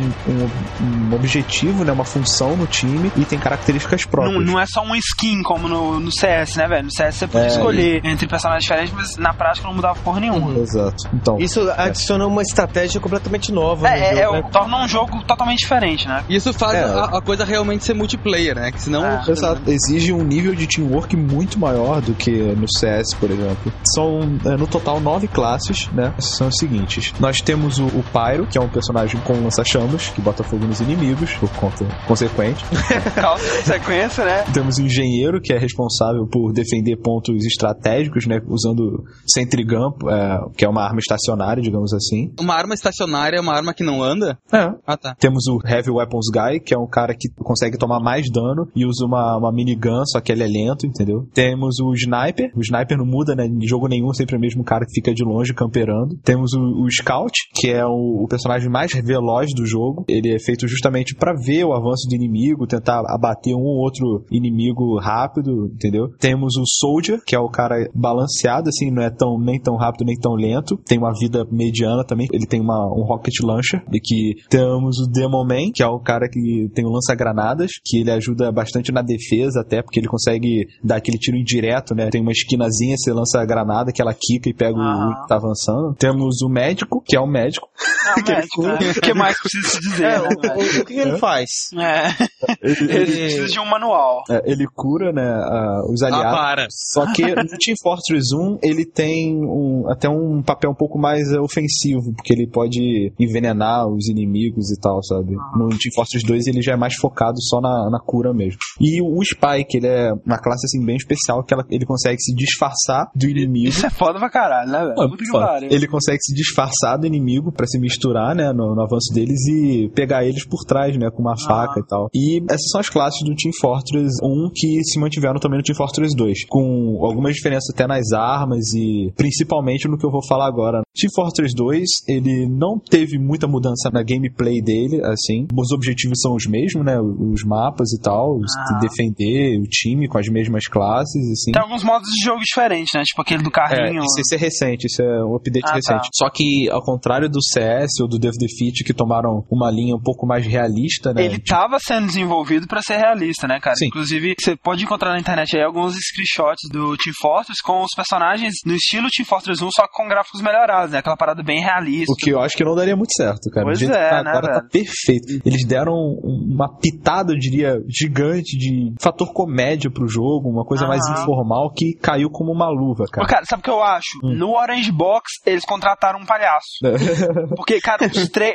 Até o Half-Life. Episódio 2 é engraçado. É. Eles podem ter tido aquele mesmo processo que teve com o Half-Life 1, né? Eles estavam desenvolvendo Team Fortress 2 e viu que não era aquilo que eles queriam Aham. e simplesmente jogaram fora e começaram, de Começaram. novo. Mas, E- mas aí, né, cara, olha só, isso é que eu acho uma das coisas mais fodas da, da Valve que a gente tava comentando até antes, né? Porque eles vão utilizar a parte gráfica até o ponto que vai ajudar na jogabilidade, Ajudar. Isso, né, cara? cara. Perfeito, perfeito. Isso é foda, porque assim, ah, por que, que o Team Fortress 2 é cartoon? Porque é bonitinho? Porque, sabe, vai atrás das criancinhas? Não, eles não querem atrair as Não mesmo, porque né? se você jogar, você vê que quando né, cara? o cara explode, ele explode mesmo e muitas vezes o jogo ele dá, dá É muito dá um engraçado, foco- né, cara? Ele dá um foco onde você morreu e até parece uma setinha. Aqui sua mão, outro Aqui a pedacinho sua mão, aqui, um pedacinho de você aqui, seu pé, tá aqui. A maior diferença do Team Fortress 1 pro 2, cara, é que eles focaram muito na caracterização das classes, dos personagens, entendeu? Isso, porque se fosse realístico, né? Se fosse detalhado, cara, pra um soldado na vida real, isso é ótimo, né? Mas pra um jogo online, isso não funciona, velho. É. Porque assim, você tem que olhar pra um personagem e saber de que classe que ele é, saber que tipo de arma que ele tem,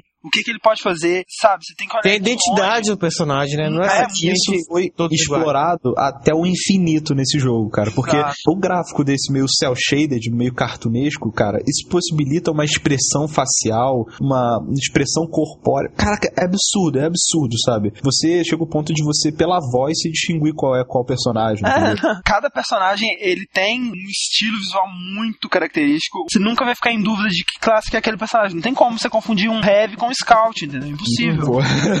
Que foda, eu, eu não instalei esse jogo justamente porque como ele era cel shading, eu pensei, cara, esse jogo não vai valer a pena, cara, eu vou perder meu tempo Pô, instalando isso. velho, como assim, Nossa, velho? não, ô, sai daqui, Ele sai é daqui. lindo, velho, de se olhar, sabe? A animação é linda. Cada personagem, velho, eles têm uma personalidade, você gosta deles, Cara, sabe? você Fantástico, pode ser perdido cara. nem pela gameplay, mas mais pelo personagem mesmo. É. Eu, por exemplo, eu, eu sou muito ruim com Heavy, cara, mas ele é muito maneiro de usar, é absurdo. Ele é muito legal. engraçado, né, cara? muito bom. E a gameplay dele não diferenciou muito do primeiro jogo, sabe? Cada personagem ainda tem o seu papel e tem aqueles personagens que são melhor um contra o outro, sabe? Tipo um counterzinho. O engenheiro, ele vai e bota sentry gun. Se você for cair de frente sempre, você vai morrer, sabe? É, é muito poderosa a arma. Mas aí você tem o jeito de destruir ela. Por exemplo, vem o spy, se disfarça e destrói a, a sentry usando uma maquininha dele lá pra destruir é, justamente esse tipo de objeto. Ou então vem o médico, cura o Demon Man da vida, dá Uber Charge nele, que é tipo uma invencibilidade temporária, e ele vai e destrói usando as bombas dele, entendeu? Sempre tem, tem um jeito de, de contra-atacar cada coisa. O Heavy, é, ele junto com o médico, ele fica assim, unstoppable, cara. É uma coisa absurda, porque ele é o cara que tem mais vida, e se tiver um médico curando ele enquanto ele vai avançando, ele faz um estrago do caramba. Você não pode mirar nele, né, cara? Você tem que mirar no médico. Sempre, sempre no médico. E um dos caras perfeitos pra fazer isso é o Sniper, cara. Cada personagem ele tem a sua ação no meio do jogo, né?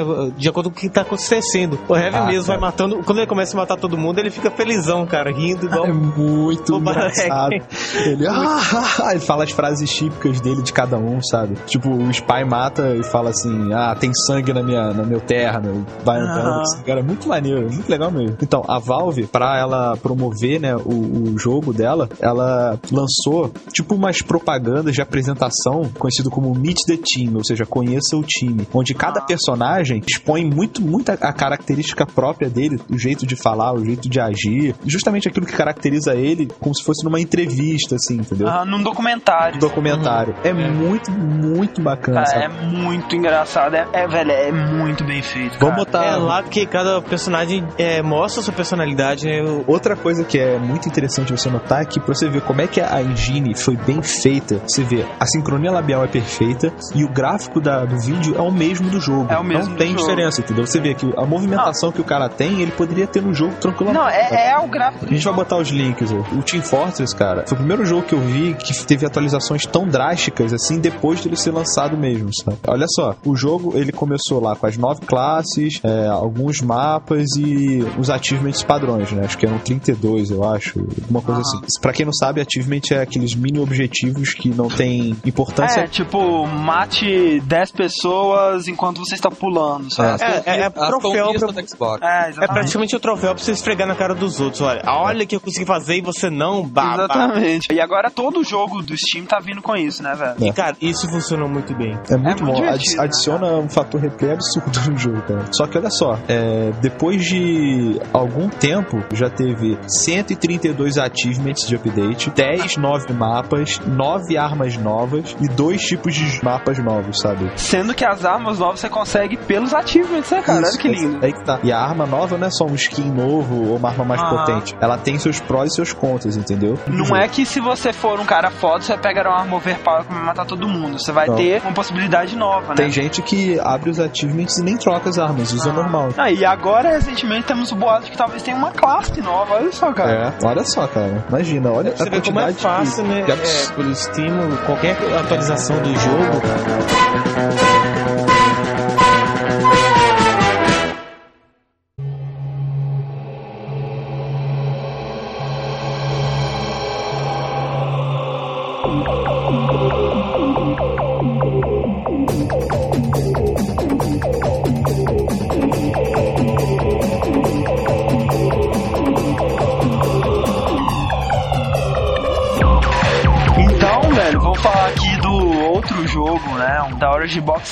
Half-Life 2. Qual será? Qual? Qual será? É, é um jogo que o André odeia, cara. Eu odeio, eu nunca falei dele, eu nunca citei ele. Tem alguma coisa a ver com bolo? É, um pouco, né, cara? Cara, olha só, juntamente com o Team Fortress e todas essas milhões de versões de Half-Life 2, a Valve veio com uma surpresinha, né, cara? Eu, eu diria que é a cereja no topo do bolo. Exatamente, né, Cara, eu velho? diria que é o bolo todo, praticamente. Assim, né, velho? Era pra ser um joguinho assim a mais, velho. E acabou praticamente roubando a cena, Roubou, velho. geral, cara. Tipo, eu comprei a porcaria do Orange Box só por causa dele. Estamos falando de Portal, cara. Pô. Meu Deus, cara, se você não jogou, para de ouvir. mata. Vai, vai Morre. jogar, vai jogar. Ah, Morre. Vai jogar agora. Depois termina. Depois termina. Sabe qual que é mais incrível de tudo? É, Eu não tinha jogado Portal ainda quando o André começou a falar, falar, falar, falar. Eu vi os vídeos, ah, legal, tá. Fui jogar. Pra quê? Cara, é lindo. É, é muito foda, muito foda. Mas, An- André, me explique, o que é Portal? Pra começo de conversa, cara, é, é assim, digamos, de longe o melhor jogo que eu joguei em 2007, de todos, e eu joguei bastante jogos em 2007. Quiçá all time, né, cara? Eu acho ele realmente, assim, do fundo do meu coração, eu acho ele perfeito. Eu não mudaria nada, eu não vejo como que ele poderia ser melhor do que ele é, sabe? É, alguns Ele podem é- falar, ah, podia ser um pouquinho maior, mas mesmo assim, cara, não, não. é, cara, ele, é- ele é Ele- lindo, ele foi velho, de ele é tamanho perfeito, perfeito. cara. Vamos contar do início, né, cara? É, chegaram alguns estudantes em seu projeto de formatura, né, numa faculdade americana chamada Instituto de Tecnologia DigiPen. Eles desenvolveram, né, seu trabalho final, que é um joguinho chamado Narbacular Drop, pra provar um conceito, né, pra exibir um conceito de jogabilidade que eles tinham criado, né. Basicamente você joga com uma, uma menina, né, ela não pode pular, né, ela chama princesa sem joelhos, né, porque ela não pode pular.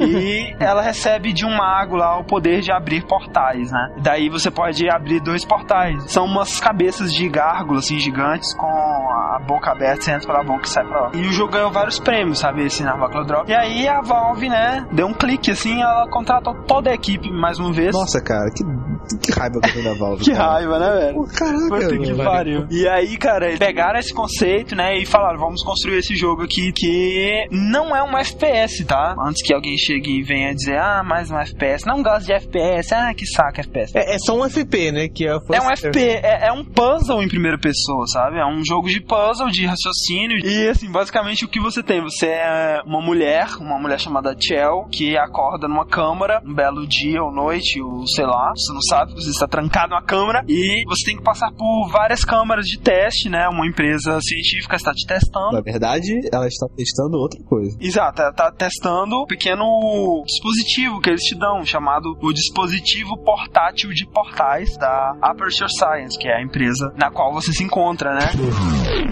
You are now in possession of the Aperture Science handheld portal device. With it, you can create your own portals. These intradimensional gates have proven to be completely safe. The device, however, has not. E você é um cobaia, basicamente. Você tá com o seu uniformezinho laranja e suas é, paradas na canela pra você cair da altura que você quiser. E basicamente é isso. Você tem essa arma de portais, né? Pra quem nunca jogou, vou repetir aqui mais uma vez, já falei isso um milhão de vezes, mas enfim. Ela é capaz de atirar dois tipos de portais: um portal azul e um portal laranja. Imagina esses portais como se fossem, sei lá, uma porta mágica. Vamos supor, você coloca uma porta na parede do seu quarto, outra na sua cozinha. Quando você abre a porta da parede do seu quarto, você vai pra sua cozinha. né? Ela liga as entradas dos dois lugares. Uma entrada e uma saída. Se tiver num corredor estreito, se você colocar um portal de um lado e do outro, se você olhar em um, você vai ver suas costas no outro. Cara, isso é uma viagem total, né? É, é assim, quando você percebe o que que é aquilo, velho, isso é uma coisa que, assim, é muito mais fácil você ver, né, do que alguém te explicar. O jogo inteiro é baseado nisso, sabe? Você tem que resolver esses puzzles nesse lugar totalmente industrial, né, totalmente clean, assim, com cores frias, sabe? A única cor quente que tem lá, geralmente é você, né, com seu uniforme laranja. E um dos mecanismos mais interessantes, né, que veio junto com a física da Engine Source, que é como a gravidade influencia nos portais, né, velho? Tanto a gravidade quanto todo tipo de física, né, cara? Porque os portais, ele mantém o momento, né? Ou seja, se você cair verticalmente por um portal e a saída desse portal estiver horizontalmente, você vai voar, né? Você vai ir horizontalmente com a velocidade que você tava quando você caiu. E eles exploram isso ao máximo. É muito legal. Cada vez que você descobre como passar uma parte do jogo, você fica, cara, eu sou um cara muito esperto, isso é muito foda. tem muito pouca batalha mesmo no jogo. A- As únicas batalhas que você tem são contra uns centros, né? Uma- umas turrets, assim, uns metralhadores no chão, que atiram em você quando elas estiverem. Você pode te matar se você tomar muito tiro. Mas basicamente o que você faz é derrubar elas. Quando você derruba elas no chão, elas desativam, né? E aí você pode derrubar de E um é muito jeitos. legal, porque você, quando você desativa alguma, é a. I don't hate you. É, não, é no hard feelings. feeling. Você vai comprar portas e tal, você imaginar, ah, é um jogo de puzzle e tal, É. que envolve portais e isso aqui. Você não espera Mas- nada, né, cara? É, mas o que você não espera é que é um dos jogos com humor negro mais seco e sarcástico do mundo, cara. Cara, é muito foda. Tá, essas centros, elas têm uma voz de criança e elas ficam te procurando, sabe? Tipo, Are you still there? E assim, tem alguns perigos, tipo, tem um líquido tóxico, você cai nele, você morre, tem umas bolas de energia bem no estilo Half-Life 2, alguns objetos que te esmagam, mas basicamente é isso, você vai. E era isso que eu esperava do jogo, né, cara? Eu esperava um jogo de puzzle com esse conceito de portais fantásticos, que vale o jogo já, mas aí entra uma parada, né, uma sujeita chamada GLaDOS, cara. É praticamente sua guia, né, durante Isso, o exatamente. jogo. Ela começa te guiando, é uma, é uma inteligência artificial, né? Uma voz robótica que vai te guiando, vai falando, ah, você está participando desse experimento e você pode ir para a próxima sala e fazer isso e tal. Embora você olhe a primeira impressão e pareça simpática, né? Pra parecer que tá lá pra te ajudar e te guiar e tal. Você vê que tem alguma coisa errada, sabe? Assim, você começa a perceber, assim, aos poucos. Usa isso bem que o Rick comentou, do humor negro e sarcástico. Ah, ela exato. usa isso o tempo inteiro, cara. Ela tá mentindo pra você, ela tá fazendo pressão psicológica exagerada, sabe? Ela, ela fala assim: sinto muito lhe informar que esse teste que você tá agora é impossível, não tente completá-lo de forma alguma. E aí, quando você termina, ela fala: Ah, parabéns, você consegue se manter produtivo mesmo num nível de pessimismo muito, muito alto. É, essa- esse teste pode demorar muito tempo para ser realizado. E se você sentir é, vontade de desmaiar, sinta-se à vontade que É. nossos é, colaboradores vão entrar e te aplicar soro para você poder voltar. Exato, não, é assim, ela te vê única e exclusivamente como uma cobaia. Se você morrer, nada vai mudar pra ela. Ela fala assim uma hora: encostar nesse líquido aí vai causar um comentário negativo na ficha do seu teste, seguido de morte, sabe? então, assim, a- o comentário negativo é o mais importante. Interessante é que você percebe que tem algo errado quando começa a acontecer coisas do tipo assim: parabéns, nome da cobaia aqui. Aposto que você é o orgulho do local de origem da cobaia aqui. É. Muito engraçado, cara. Outra coisa que dá pra ver é que tem umas câmeras com vidro transparente, né? Que É. teoricamente deveria ter cientistas te observando. Tá. E tá tudo vazio, Vazio. não tem nada. Você tá cada vez sendo colocado mais em perigo, cada vez mais, cada vez mais. E a única coisa que te motiva é o que, André? O que, que é prometido no final do? Exatamente, ela te promete que vai ter um bolo e, tipo, psicólogo, né? Grief counseling, né? Que ele fala. É. É, é, tipo quase infantil, né, velho? A, a, a Gladys, ela é meio infantil. Ela, tipo, por um bolo você vai passar por tudo isso, é tranquilo, entendeu? Uhum. E uma das coisas mais legais, cara, é uma fase que você tem que carregar um cubo, né, velho? Pela É. fase inteira. Você tem que. Hum. Até a Glados explica que esse é o, seu- é o seu cubo de companhia que você tem que levar ele durante a fase pra conseguir. Isso, e a Gladys que fala é muito engraçado, velho. Nós te avisamos que o Companion Cube, ele não pode falar. Caso ele comece a falar, nós recomendamos que você ignore os conselhos dele. Isso é. É muito bom. Um dia que não dá uma tristeza também de quando tem que incinerar ele no final, cara. E aí você fica mó mal. A Gladys vai ficando cada vez mais psicótica e cada mais maluca. E no final da 19 câmara, né, que seria a última, ela começa a falar: Ah, agora nós vamos ter a festa da sua vitória. E aí você vê que o seu elevador tá sendo guiado por uma fornalha, cara. E a Gladys ainda fala ainda, tipo assim, fique tranquilo, porque o sistema de O portal switch, ele, é. ele continua funcionando até temperaturas acima de 9 mil graus. É. então- E aí você vai e escapa, né? E aí ela começa a brincar, não, imagina, era só pra te testar e tal. E aí, cara, à medida que você vai fugindo, a Gladys, ela meio que vai perdendo a paciência com você, né, cara? Ela muda a personalidade e mostra o seu verdadeiro caráter, digamos assim. É. É legal que ela fala assim: ah, você nem sabe onde está indo, você está indo pelo caminho errado, é por aí. Ela fica usando um monte de pressão psicológica. Você vai vendo mesmo que outras pessoas já passaram por ali, porque você vê, tipo, grafite na parede, tipo, indicando o caminho que você tem que seguir. Sabe, escrito, coisa escrita na parede, tipo, The Cakes a Lie, né? E outras coisas, tipo, fotos do Companion Cube, tipo, chorando a morte dele. É, não, não, tem, tem que botar aquela parte do. Remember when the platform was sliding into the fire pit and I said goodbye? And you were like, No way. And then I was all, we pretended we were going to murder you. That was great. É muito engraçado. Fingindo que, que, que quando ela ia te matar era mentira. Ah, você lembra daquela época, né? Como se tivesse sido muitos anos atrás, eles fossem grandes amigos, né? No way.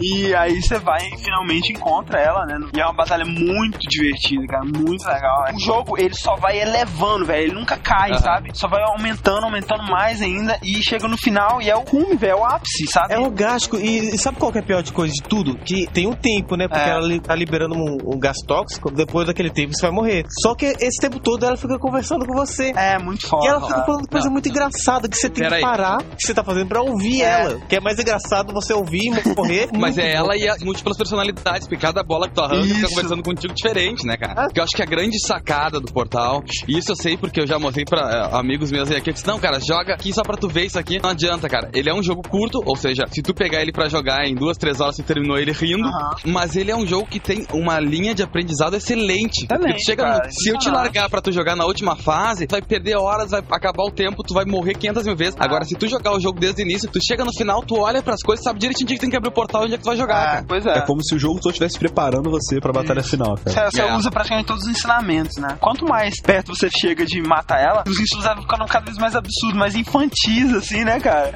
Chegou a hora que ela começa a falar assim: eu ia fazer uma festa com bolo, ia chamar até seu amigo, o Cubo, o companheiro, mas eu esqueci que você matou ele, você não tem amigos, né? Você derrota ela, né? E você sai pela superfície e tal. E aí acaba o jogo. E aí mostra uma câmera, né, descendo lá de volta no laboratório e mostra um bolo lindo, né? Um bolo delicioso, velho. É um bolo mais lindo que eu já vi na minha vida. Delicious and moist. Delicious and more, exatamente. o que vocês acham que significa? Que ia ter um bolo mesmo? Acho que não, cara. Por que tem um bolo, então? Aquilo, o bolo é exatamente pra te deixar nessa dúvida, né, cara? Pra ver assim, poxa, será que eu matei ela e É. ela queria me ajudar mesmo? Todo tempo, né? Tipo, tirando a parte que ela leva pro fornalha, talvez realmente ela estivesse esperando que fosse seu último desafio, Ah, sabe? eu, eu, sinceramente, eu acho que... Então, então me explica o bolo. Cara, o bolo pra mim foi só, sei lá, não, não tem nenhuma relação com a história. Eu acho É, que eu acho que. Mas por que, que ele tá lá? É, pra finalizar, tipo, olha aí. o Sim, bolo, mas ele tá lá, entendeu? Isso que É que tá, é, é, sim, olha aí sempre teve, bolo, teve aquela tá lá. coisa de ela falando que tem bolo e todas as mensagens de The Cakes a Lie, que ela tá querendo te enganar e tudo mais. Mas você viu que ela não tava te enganando, Tinha tinha um o bolo. Eu nem É, sei, cara. Eu não, não considero esse bolo como parte canônica da história, não. Pra mim era só não? tipo. Tá um- lá. É, eu acho, eu também acho que o bolo não é da parte da canoa, cara. Eu comigo. Ô, cara, não tem condição. Ô, Rick, não, velho. Eu vou, vou cair na porrada com você. Não, cara, sei lá, eu não, não Não, acho. porrada. Não, não. O que que é o Rick? O que que é o Rick? E aí tem um bolo e toca a melhor música encerramento de todos os tempos. Outra coisa muito interessante, né, cara, é que essa empresa, a Aperture Science, ela faz parte do universo de Half-Life, cara. Ela já foi citada algumas vezes, já apareceu algumas coisas dela. E ela só tem uma história muito interessante, porque a Aperture Science, ela originalmente ela produzia cortinas de banheiro, né? Olha que fantástico. Nossa, cara. E aí, o cientista principal dela, ele foi envenenado por mercúrio e ficou doido. E aí, ele, antes de morrer, ele inventou essa tecnologia de portais, que na verdade ele queria usar como cortina de banheiro. Que Ideia bizarro, genial. Cara. Como assim? Por que, um cara tão inteligente desse trabalha com cortina de banheiro? Cara, deixa de ser burro. Tem coisa. Imagina, tu tá no teu banheiro, tu abre um portal na frente do teu Exato, onde tu tá cara. tomando banho e abre um portal no meio da Avenida Paulista. Toda São Paulo tá vendo tomar banho. Cara, que coisa mais a fuder que isso. Genial, cara. Eu queria um desse. Pra rivalizar com a Black Mesa, eles começaram a trabalhar nessa tecnologia, né? Black Mesa, ela é a principal rival da Aperture Science. No Half-Life Episódio 2, é citado, assim, aparece de relance, um navio chamado Borealis, que é um navio da Aperture Science, cara. E esse navio, confirmadamente, será um local de Half-Life Episódio 3, sabe? Cara, isso imagina que. Olha só, o Portal, ele teve uma aceitação, assim, inacreditável. Esse negócio do Kicks Alive, sabe, virou mania, Virou sabe? hit. É, virou Claro. total. E já tem uma expansãozinha, né, com novos mapas aí, que é o Portal Still Alive, que é exclusivo pra 360. Vai sair o Portal 2, né, que não se sabe ainda se vai ser uma sequência ou um prequel, eu espero que seja um prequel, né? Cara, não dá pra explicar, sabe, a experiência que você tem com o Portal, a experiência que você tem com... é, é uma coisa que você, você tem que jogar pra É, você entender que você não, tá não importa o quanto a gente fale aqui, cara.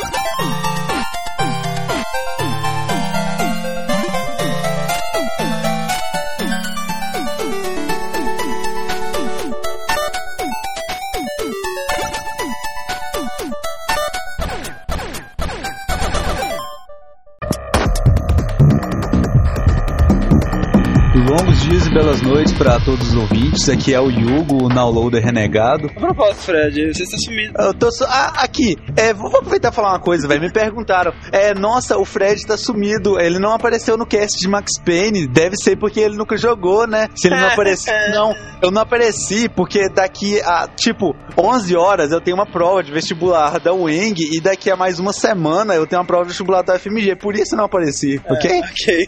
Ok? Então, a gente conseguiu uma entrevista com a cantora de ópera e dubladora Ellen McClain, que faz a voz da GLaDOS do jogo Portal, dentre outros trabalhos aí na Valve Os mais conhecidos estão a anunciante, né, de Team Fortress e a anunciante da Combine de Half-Life 2 também. A gente não conseguiu gravar com ela hum, ao vivo, né, digamos em tempo real. Então a gente mandou as perguntas em texto e ela respondeu em arquivos separados. Então o Fred vai fazer as perguntas traduzidas, a gente joga o áudio dela e traduz depois a resposta e comenta um pouco sobre ela. Então vai lá, Fred. Ok, vamos então agora, né, entrevistar a célebre Ellen McLean, a dubladora, né, de GLaDOS, né, do jogo Né, e na minha opinião, a melhor dublagem, assim, de jogos, sabe, a mais característica, assim, que tem, né? Claro, né, tivemos várias boas, mas, assim, nossa, pra mim ela é a mais marcante, assim, de longe, cara, sabe? Então, nossa primeira pergunta é a respeito de sua carreira, né, enquanto cantor de ópera. Quando exatamente você começou a se interessar por música erudi- erudita? É um, foi um lance mais de família? Well, you know, growing up in Nashville, Tennessee, it was very interesting because most of the music that I heard was country music, you know, bluegrass and so forth. But my mother always loved classical music. And so at home, those were the records that we listened to. That's what got me into, you know, loving music. And we always sang at home. And I just, from a very early age, I sang in the choir and wanted to be a singer. And uh, started studying when I was 13, and it just sort of took off from there. I got a lot of, you know, positive feedback and uh, went to school for opera. Então, ela diz que por ela ter nascido na cidade de Nashville, no Tennessee, que é bem interior, assim e tal, ela cresceu ouvindo música country, né? Mas na casa dela, a mãe dela gostava muito de música clássica e sempre colocava pra tocar. Então foi assim que ela começou a gostar de música e eles sempre cantavam em casa e desde pequena ela já fazia parte do coral. A partir dos 13 ela começou a estudar e aí começou a engrenar a carreira dela. Ela recebeu bastante feedback positivo e foi se formar como cantora de ópera. Interessante ver, né, uma pessoa que, tipo,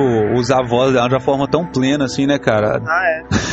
Eu cresci ouvindo sertanejo, isso vai fazer de mim um cantor de metal? Ah, pode ser. Ah, eu acho que não. Ok, é, vamos à próxima pergunta. Então, nós sabemos que é, o seu marido, né, John Patrick Lowry, trabalhou muito com dublagem, várias vozes, né, de vários personagens de videogames diferentes. Por acaso, você recebeu incentivo de começar a dublagem por causa dele? E qual foi o seu primeiro trabalho? Yes, my husband, John Patrick Lowry, is a voice actor as well. And he's been talking to me for years and years and years. You've got to do a voice demo. You've got to do a voice demo. Well, I finally did one, and I was picked up by John's agent, Jamie Lopez, at the Actors Group. And my first voiceover job was for the Honeywell Corporation, being the voice of the runway alert system. So I'm the voice that uh, pilots hear all over the world saying things like climb, climb now, descend, descend now. Bom, ela diz que sim, que o marido dela sempre insistia com ela pra ela gravar um demo de dublagem, né? E quando ela gravou, ela foi selecionada pelo agente do marido dela. E o primeiro trabalho dela desse jeito foi bem inusitado porque ela gravou voz pra companhia Honeywell, que é uma das maiores empresas de aviação do mundo, que é a voz que todos os pilotos do mundo inteiro escutam auxiliando eles na hora de aterrissar, que, que diz pra eles subirem ou descerem mais e tal. E essa voz é dela, né? Me lembrou muito Metroid, cara. Quem será que faz a voz daquela mulher do Evacuation Immediately? É, né, cara? É dessa Legal, mesma né? que faz todas, né, velho? então, é, como exatamente você foi escolhida pra ser a GLaDOS? E conte um pouco sobre o processo de criação da voz da personagem. Well, I was chosen by audition, and then when they were creating GLaDOS,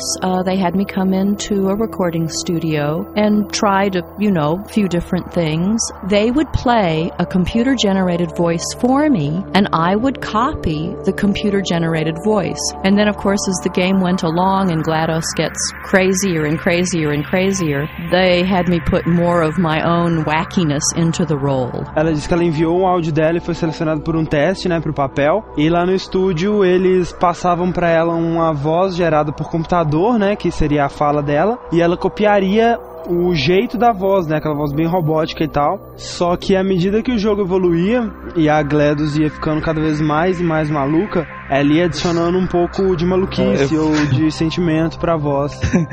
Ela é muito complexada, sei lá.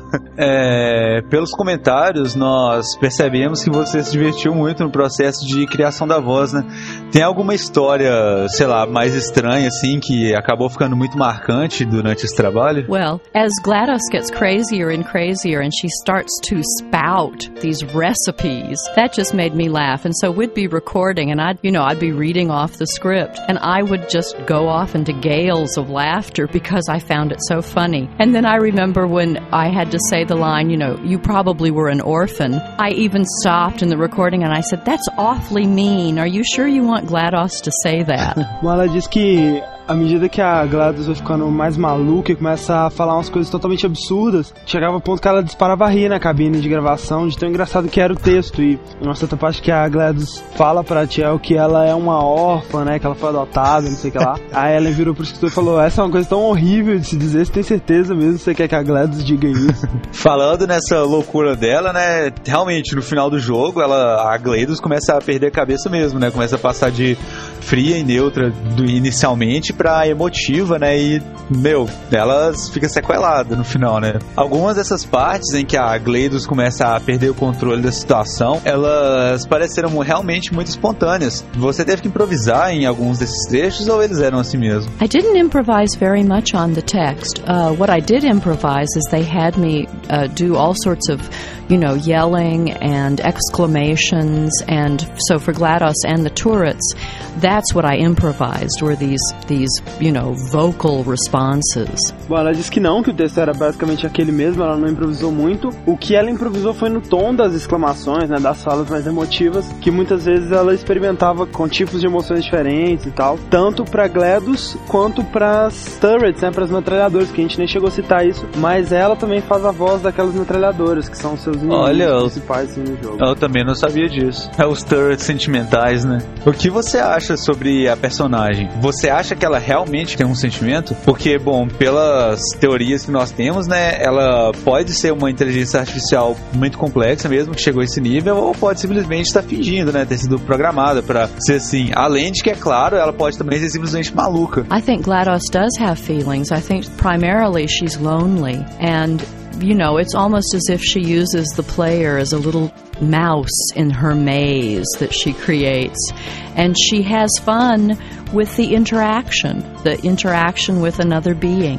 Ela diz que sim, que ela acredita que a GLaDOS tem sentimentos e que acima de tudo ela é muito solitária. Então ela vê o jogador, né, a Chell, como um rato assim no seu labirinto, né, que ela gosta de controlar e de observar e que é assim que ela se diverte, né, observando e fazendo testes, e manipulando. E analisar o desenvolvimento, né, personagem. É, Acho que mais do que as outras coisas, né? E finalmente, porém não menos importante, The Cake is a Lie. Well, I don't know at the end of the game if the player is triumphant, there is a cake, and uh, one of my tentacles comes out and snuffs out the candle. So I think there's going to be a sequel, so we will see. Is the cake a lie? You answer that. Que medo, né, velho? Senhorita McLean, eu tenho muito medo de você. Bom, ela diz que ela não sabe, né? Que no final do jogo aparece um bolo e tudo mais, e vem um braço dela e apaga a vela. E isso indica que tem uma sequência, mas que ela não sabe se o bolo é uma mentira, né? Ela pede pra gente responder essa pergunta. Se você começasse comigo pessoalmente e começasse a fazer a voz da Gleides, eu acho que eu me matava.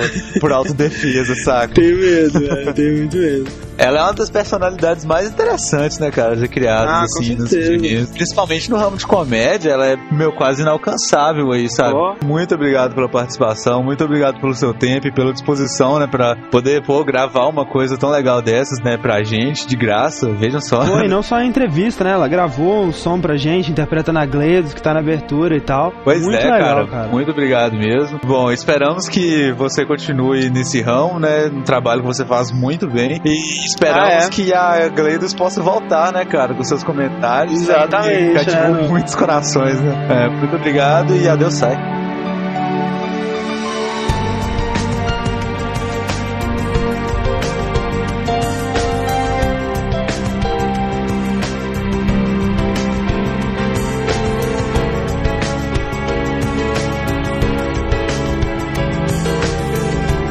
Então, Fernando, fala um pouquinho de Left 4 Dead. Que é o mais novo lançamento da.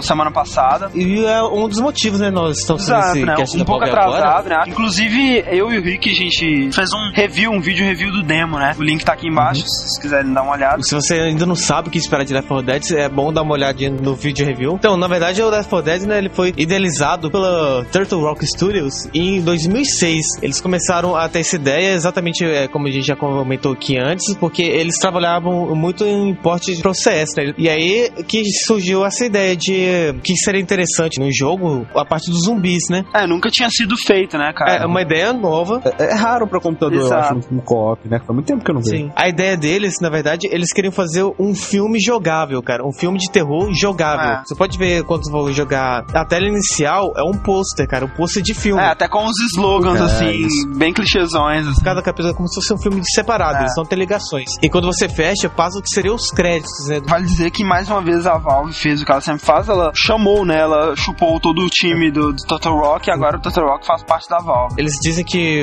mais pela, pela integração que eles já tinham, né, de jogos juntos e tudo mais, eles resolveram é, anexar todo mundo à sua equipe mesmo. O Left 4 Dead é o quê? Se trata de... São quatro sobreviventes. Left 4 Dead. Hã? Left 4 Uhum. Dead... é- Trocadilho, trocadilho. Então você tá numa cidade, né, que está infectado por um vírus mutante do vírus da raiva. né? É, é legal que eles não explicam muito bem, né? Como começou. É. O próprio vídeo de introdução ele já começa no meio da infecção, né? Duas semanas após a infecção. É, só tem vocês, de pessoas vivas ainda, né? Pessoas não infectadas. É. Pelo que eles vão entender, eles não são zumbis, não são pessoas que morreram Aham. e. São né? E se tornaram é, pessoas agressivas e com a- aquele Visual, clichêzinho né? de zumbi, né? E sendo que alguns ainda desenvolveram características únicas, diferentes. Aham. São casos zumbis especiais. Os bosses. né? Então nós temos esses quatro sobreviventes, né? Que o Francis, que é um motoqueiro. É, B10 Motherfucker. B10 Motherfucker. É, o Fernando joga com ele, basicamente. É, eu, eu sou o Francis. É. A Zoe, né? Que o, o Rick é a nossa Zoe. É, a garotinha, né? É, a garotinha. Ah. Ela é uma estudante de universidade, né? Ela é sempre gangbanged pelos... É, pelos- pelos homens, né? Exatamente. Ela é uma amante de filme de terror, né? Também tem o Lois, né? Que é o nosso queridinho André. Sou eu, mano. Que ele, ele é um analista júnior, ele é um estagiário de, de analista de sistemas, Olha cara. Estagiário. E temos o Bill, né? Que normalmente é nosso boot, né? Porque o Pablo ainda não comprou, né, Pablo? Você vai ser o Bill, É. Pablo. Olha, eu, eu, eu não tô nem falando nada nesse cast porque eu não vou avacalhar, porque, vou te ser sincero, eu fui o único que não gostei dessa coisa, cara. Tudo bem, ah, 500 mil zumbis ao mesmo tempo te atacando e o caralho. Mas, cara, não, eu não consigo achar muita estratégia naquele jogo. É só tu sair fuzilando zumbis e aí se algum pega o teu amigo, tu vai lá e salva ele pronto. Não me agradou porque eu achei, eu achei tudo muito parecido, cara. Não sei. Não tem diferença se eu tô jogando com a mulher ou com o cara. Não tem diferença se eu pegar a, a qual arma eu vou pegar. E, por exemplo, Tem. tudo bem. Só que tem alguma vez que eu vou poder realmente usar aquela sniper de verdade. Tem. Geralmente, se Tem. pegar um carinha pra ficar com a sniper, ele vai avistar o Witch ou um zumbi mais perigoso que tá distante e matar ele antes do grupo chegar. Continuando, temos o Bill, né? Aquele estereótipo Velho de... tarado. não, não é. Ele é um veterano de guerra, né, cara? Então, é o Tarado. estereótipo de, de veterano de guerra, cara. É Aquele cara Velho já tarado. passou por muita Tarado. coisa. Tá, eu admito, ele é um tarado, velho veterano, tarado, beleza. O que eu achei muito legal nesse jogo é, é que ele é focado em cooperação, né? Ah. Ele não é um multiplayer, ele é um co-op. Não, e assim, cara, velho, você precisa, você depende demais Se cara. algum zumbi especial te pega no ataque dele, você não pode fazer nada. Fica ali assistindo ele te estuprando. Você, o seu parceiro ir lá e te salvar. Tem que se é, é muita coisa de, de estratégia em grupo, cara. Tem que combinar na hora de usar as granadas, os- a É. vida. Principalmente nos modos mais avançados, né, velho? Normal é tranquilo, É, cara. tranquilo. Agora bota no Advanced não, né? Advanced É, no mesmo, né? Advanced. Advance Ah. mesmo já fica.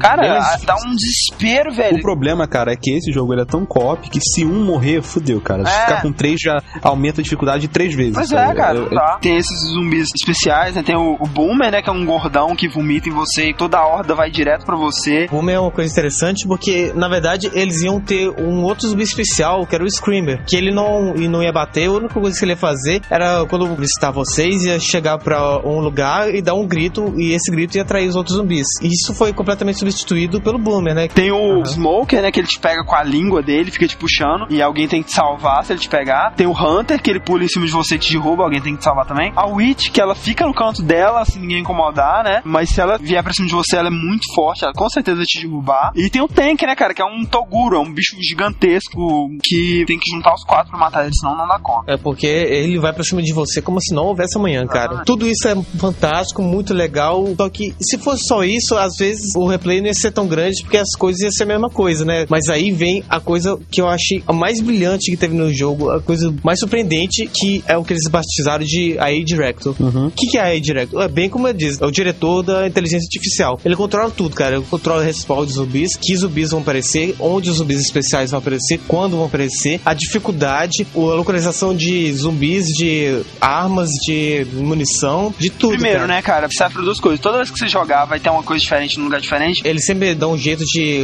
colocar as coisas num lugar novo, porque é, meio randômico onde ele vai colocar. E serve pra outra coisa, né? Geralmente ele tenta balancear um pouco a dificuldade. Não é aquela coisa que ele vai ser a, a sua mãe, né? É. Mas ele sempre vai balancear pra vo- Pra não ser aquela tão- coisa mega frustrante, né, cara? É, uma coisa muito legal dele. Não só cuida para o jogo ser único toda vez, mas ele, o jogo evolui de acordo com como você evolui. E são quatro campanhas, né? No Mercy, que acontece na Filadélfia. Você na cidade, indo no, é no hospital que chama No Mercy, que você tem que Não, chegar não, até não, o... que chama Mercy. é Mercy. Pô, imagina um hospital que se É, chama. não a piedade, né? Aí tem a Dead Toll, que você tá, tipo, num ambiente de, de floresta. Depois vai pra tipo uma cidadezinha também. Ah, tipo uma cidadezinha de, de interior, sabe? E aí você tem ah, também a Dead Air, que você indo pro aeroporto, né? Já no começo você vê que passa um avião por cima, você, então você pensa, olha, né? Todo mundo tá morto, né? E tem a Blood Harvest, né? cidade uma floresta. E ainda tem o modo versus, te dá a opção de você jogar como um dos infectados.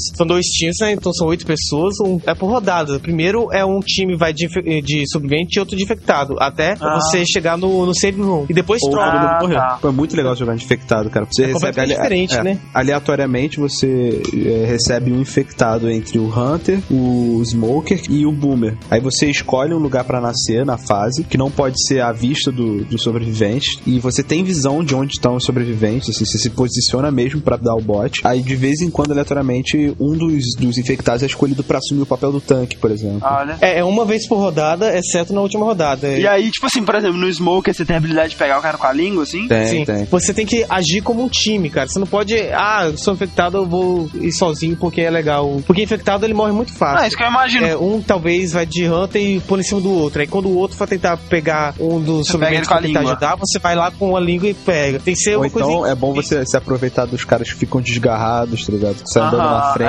O Hunter, cara, ele é legal quando tá mó confusão, todo mundo tentando se, se entender, aí você pula do nada. Ah! É, na verdade o Left 4 Dead ele foi muito bem avaliado pela crítica. Muitas pessoas estão considerando ele como, se não o melhor, um dos melhores jogos é, multiplayers da Ah, cara, atualidade. sinceramente foi uma das melhores. Quer dizer, foi a melhor experiência multiplayer que eu já tive na minha vida. Foi, né? E eu não sou um grande, assim, enorme fã de Deathmatch, sabe? De estilo Team Fortress. Eu acho divertido, Uhum. mas não é o meu estilo favorito. Agora, esse estilo de co-op, sabe? E essa sensação, a experiência que te dá jogar é muito legal, cara. Muito legal mesmo. Muito massa. Eu, pessoalmente, achei que ficou faltando coisas. É alguns modos diferentes de jogo, né? Aham. Se você for jogar com o infectado, o seu único papel é tentar atrapalhar os outros, você não tem objetivos, né? É. Poderia ter alguma coisa, talvez, é, infectado, você tem que sobreviver a um tipo de ataque ou fazer alguma coisa. Chegar a algum lugar, fazer alguma É isso aí, cara. Também tem que ver os mods, né? Porque já estão Ah. fazendo mods também, como sempre, né? Tá sempre aberto a sugestões. né? Eu acho que é Bom, cara, então, é pros futuros projetos aí da Valve, né? O único que nós temos ciência aí, embora não saibamos nem data, nem nada, deve sair ano que vem aí, em algum momento, né? Que é o Half-Life 2 episódio 3, né? Que é o último episódio que vai fechar o arco da história começado por Half-Life 2, mas que não necessariamente é o final da história, né? De Half-Life. O que você pode ver é que cada episódio, né? Desde o Half-Life 2, ele sempre vem apresentando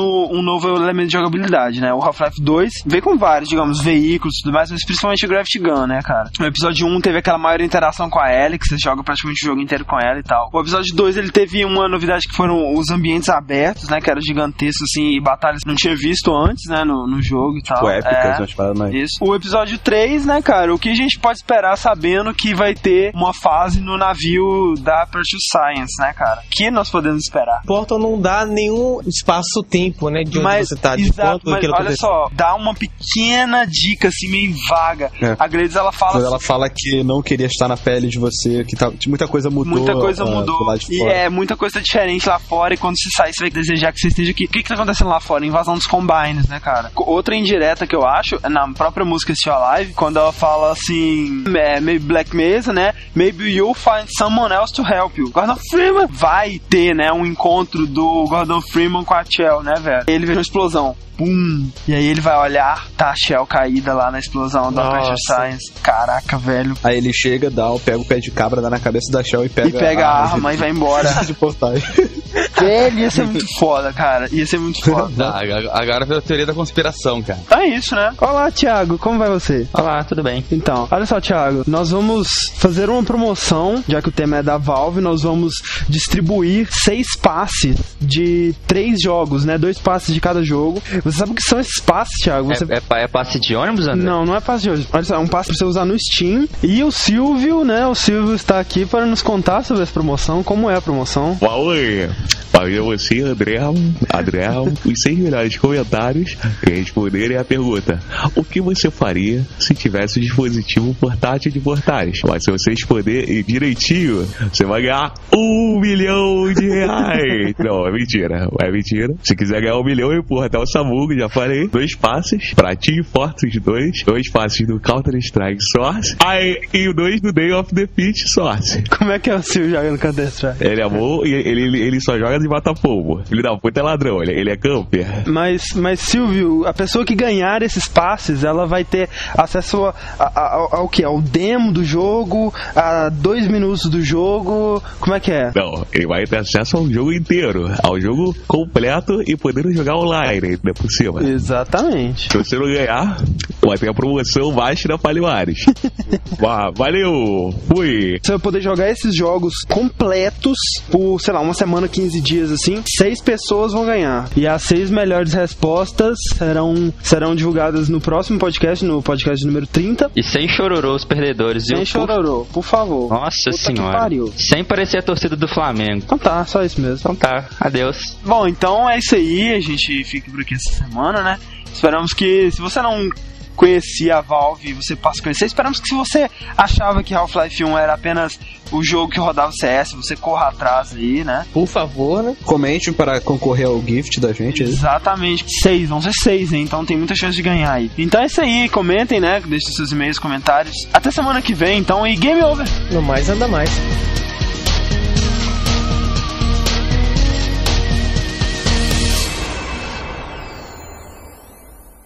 Thank you for participating in this now loading experiment.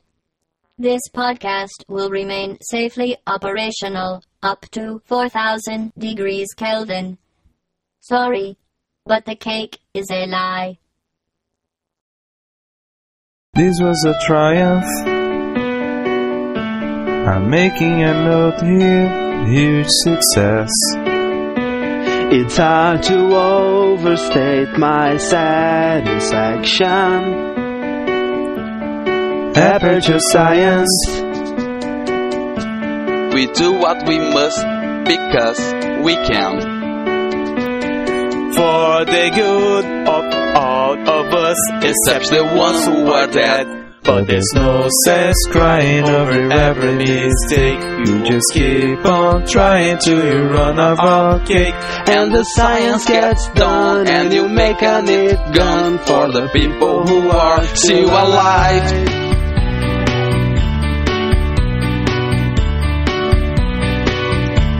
I'm not even angry. I'm being so sincere right now. Even though you broke my heart and killed me And tore me to pieces. And threw every piece into a fire. As they burn it hurt because I was so happy for you. Now these points of data make a beautiful life And we're out of beta, we're releasing on time So I'm glad I got burned. Think of all the things we learned For the people who are still alive.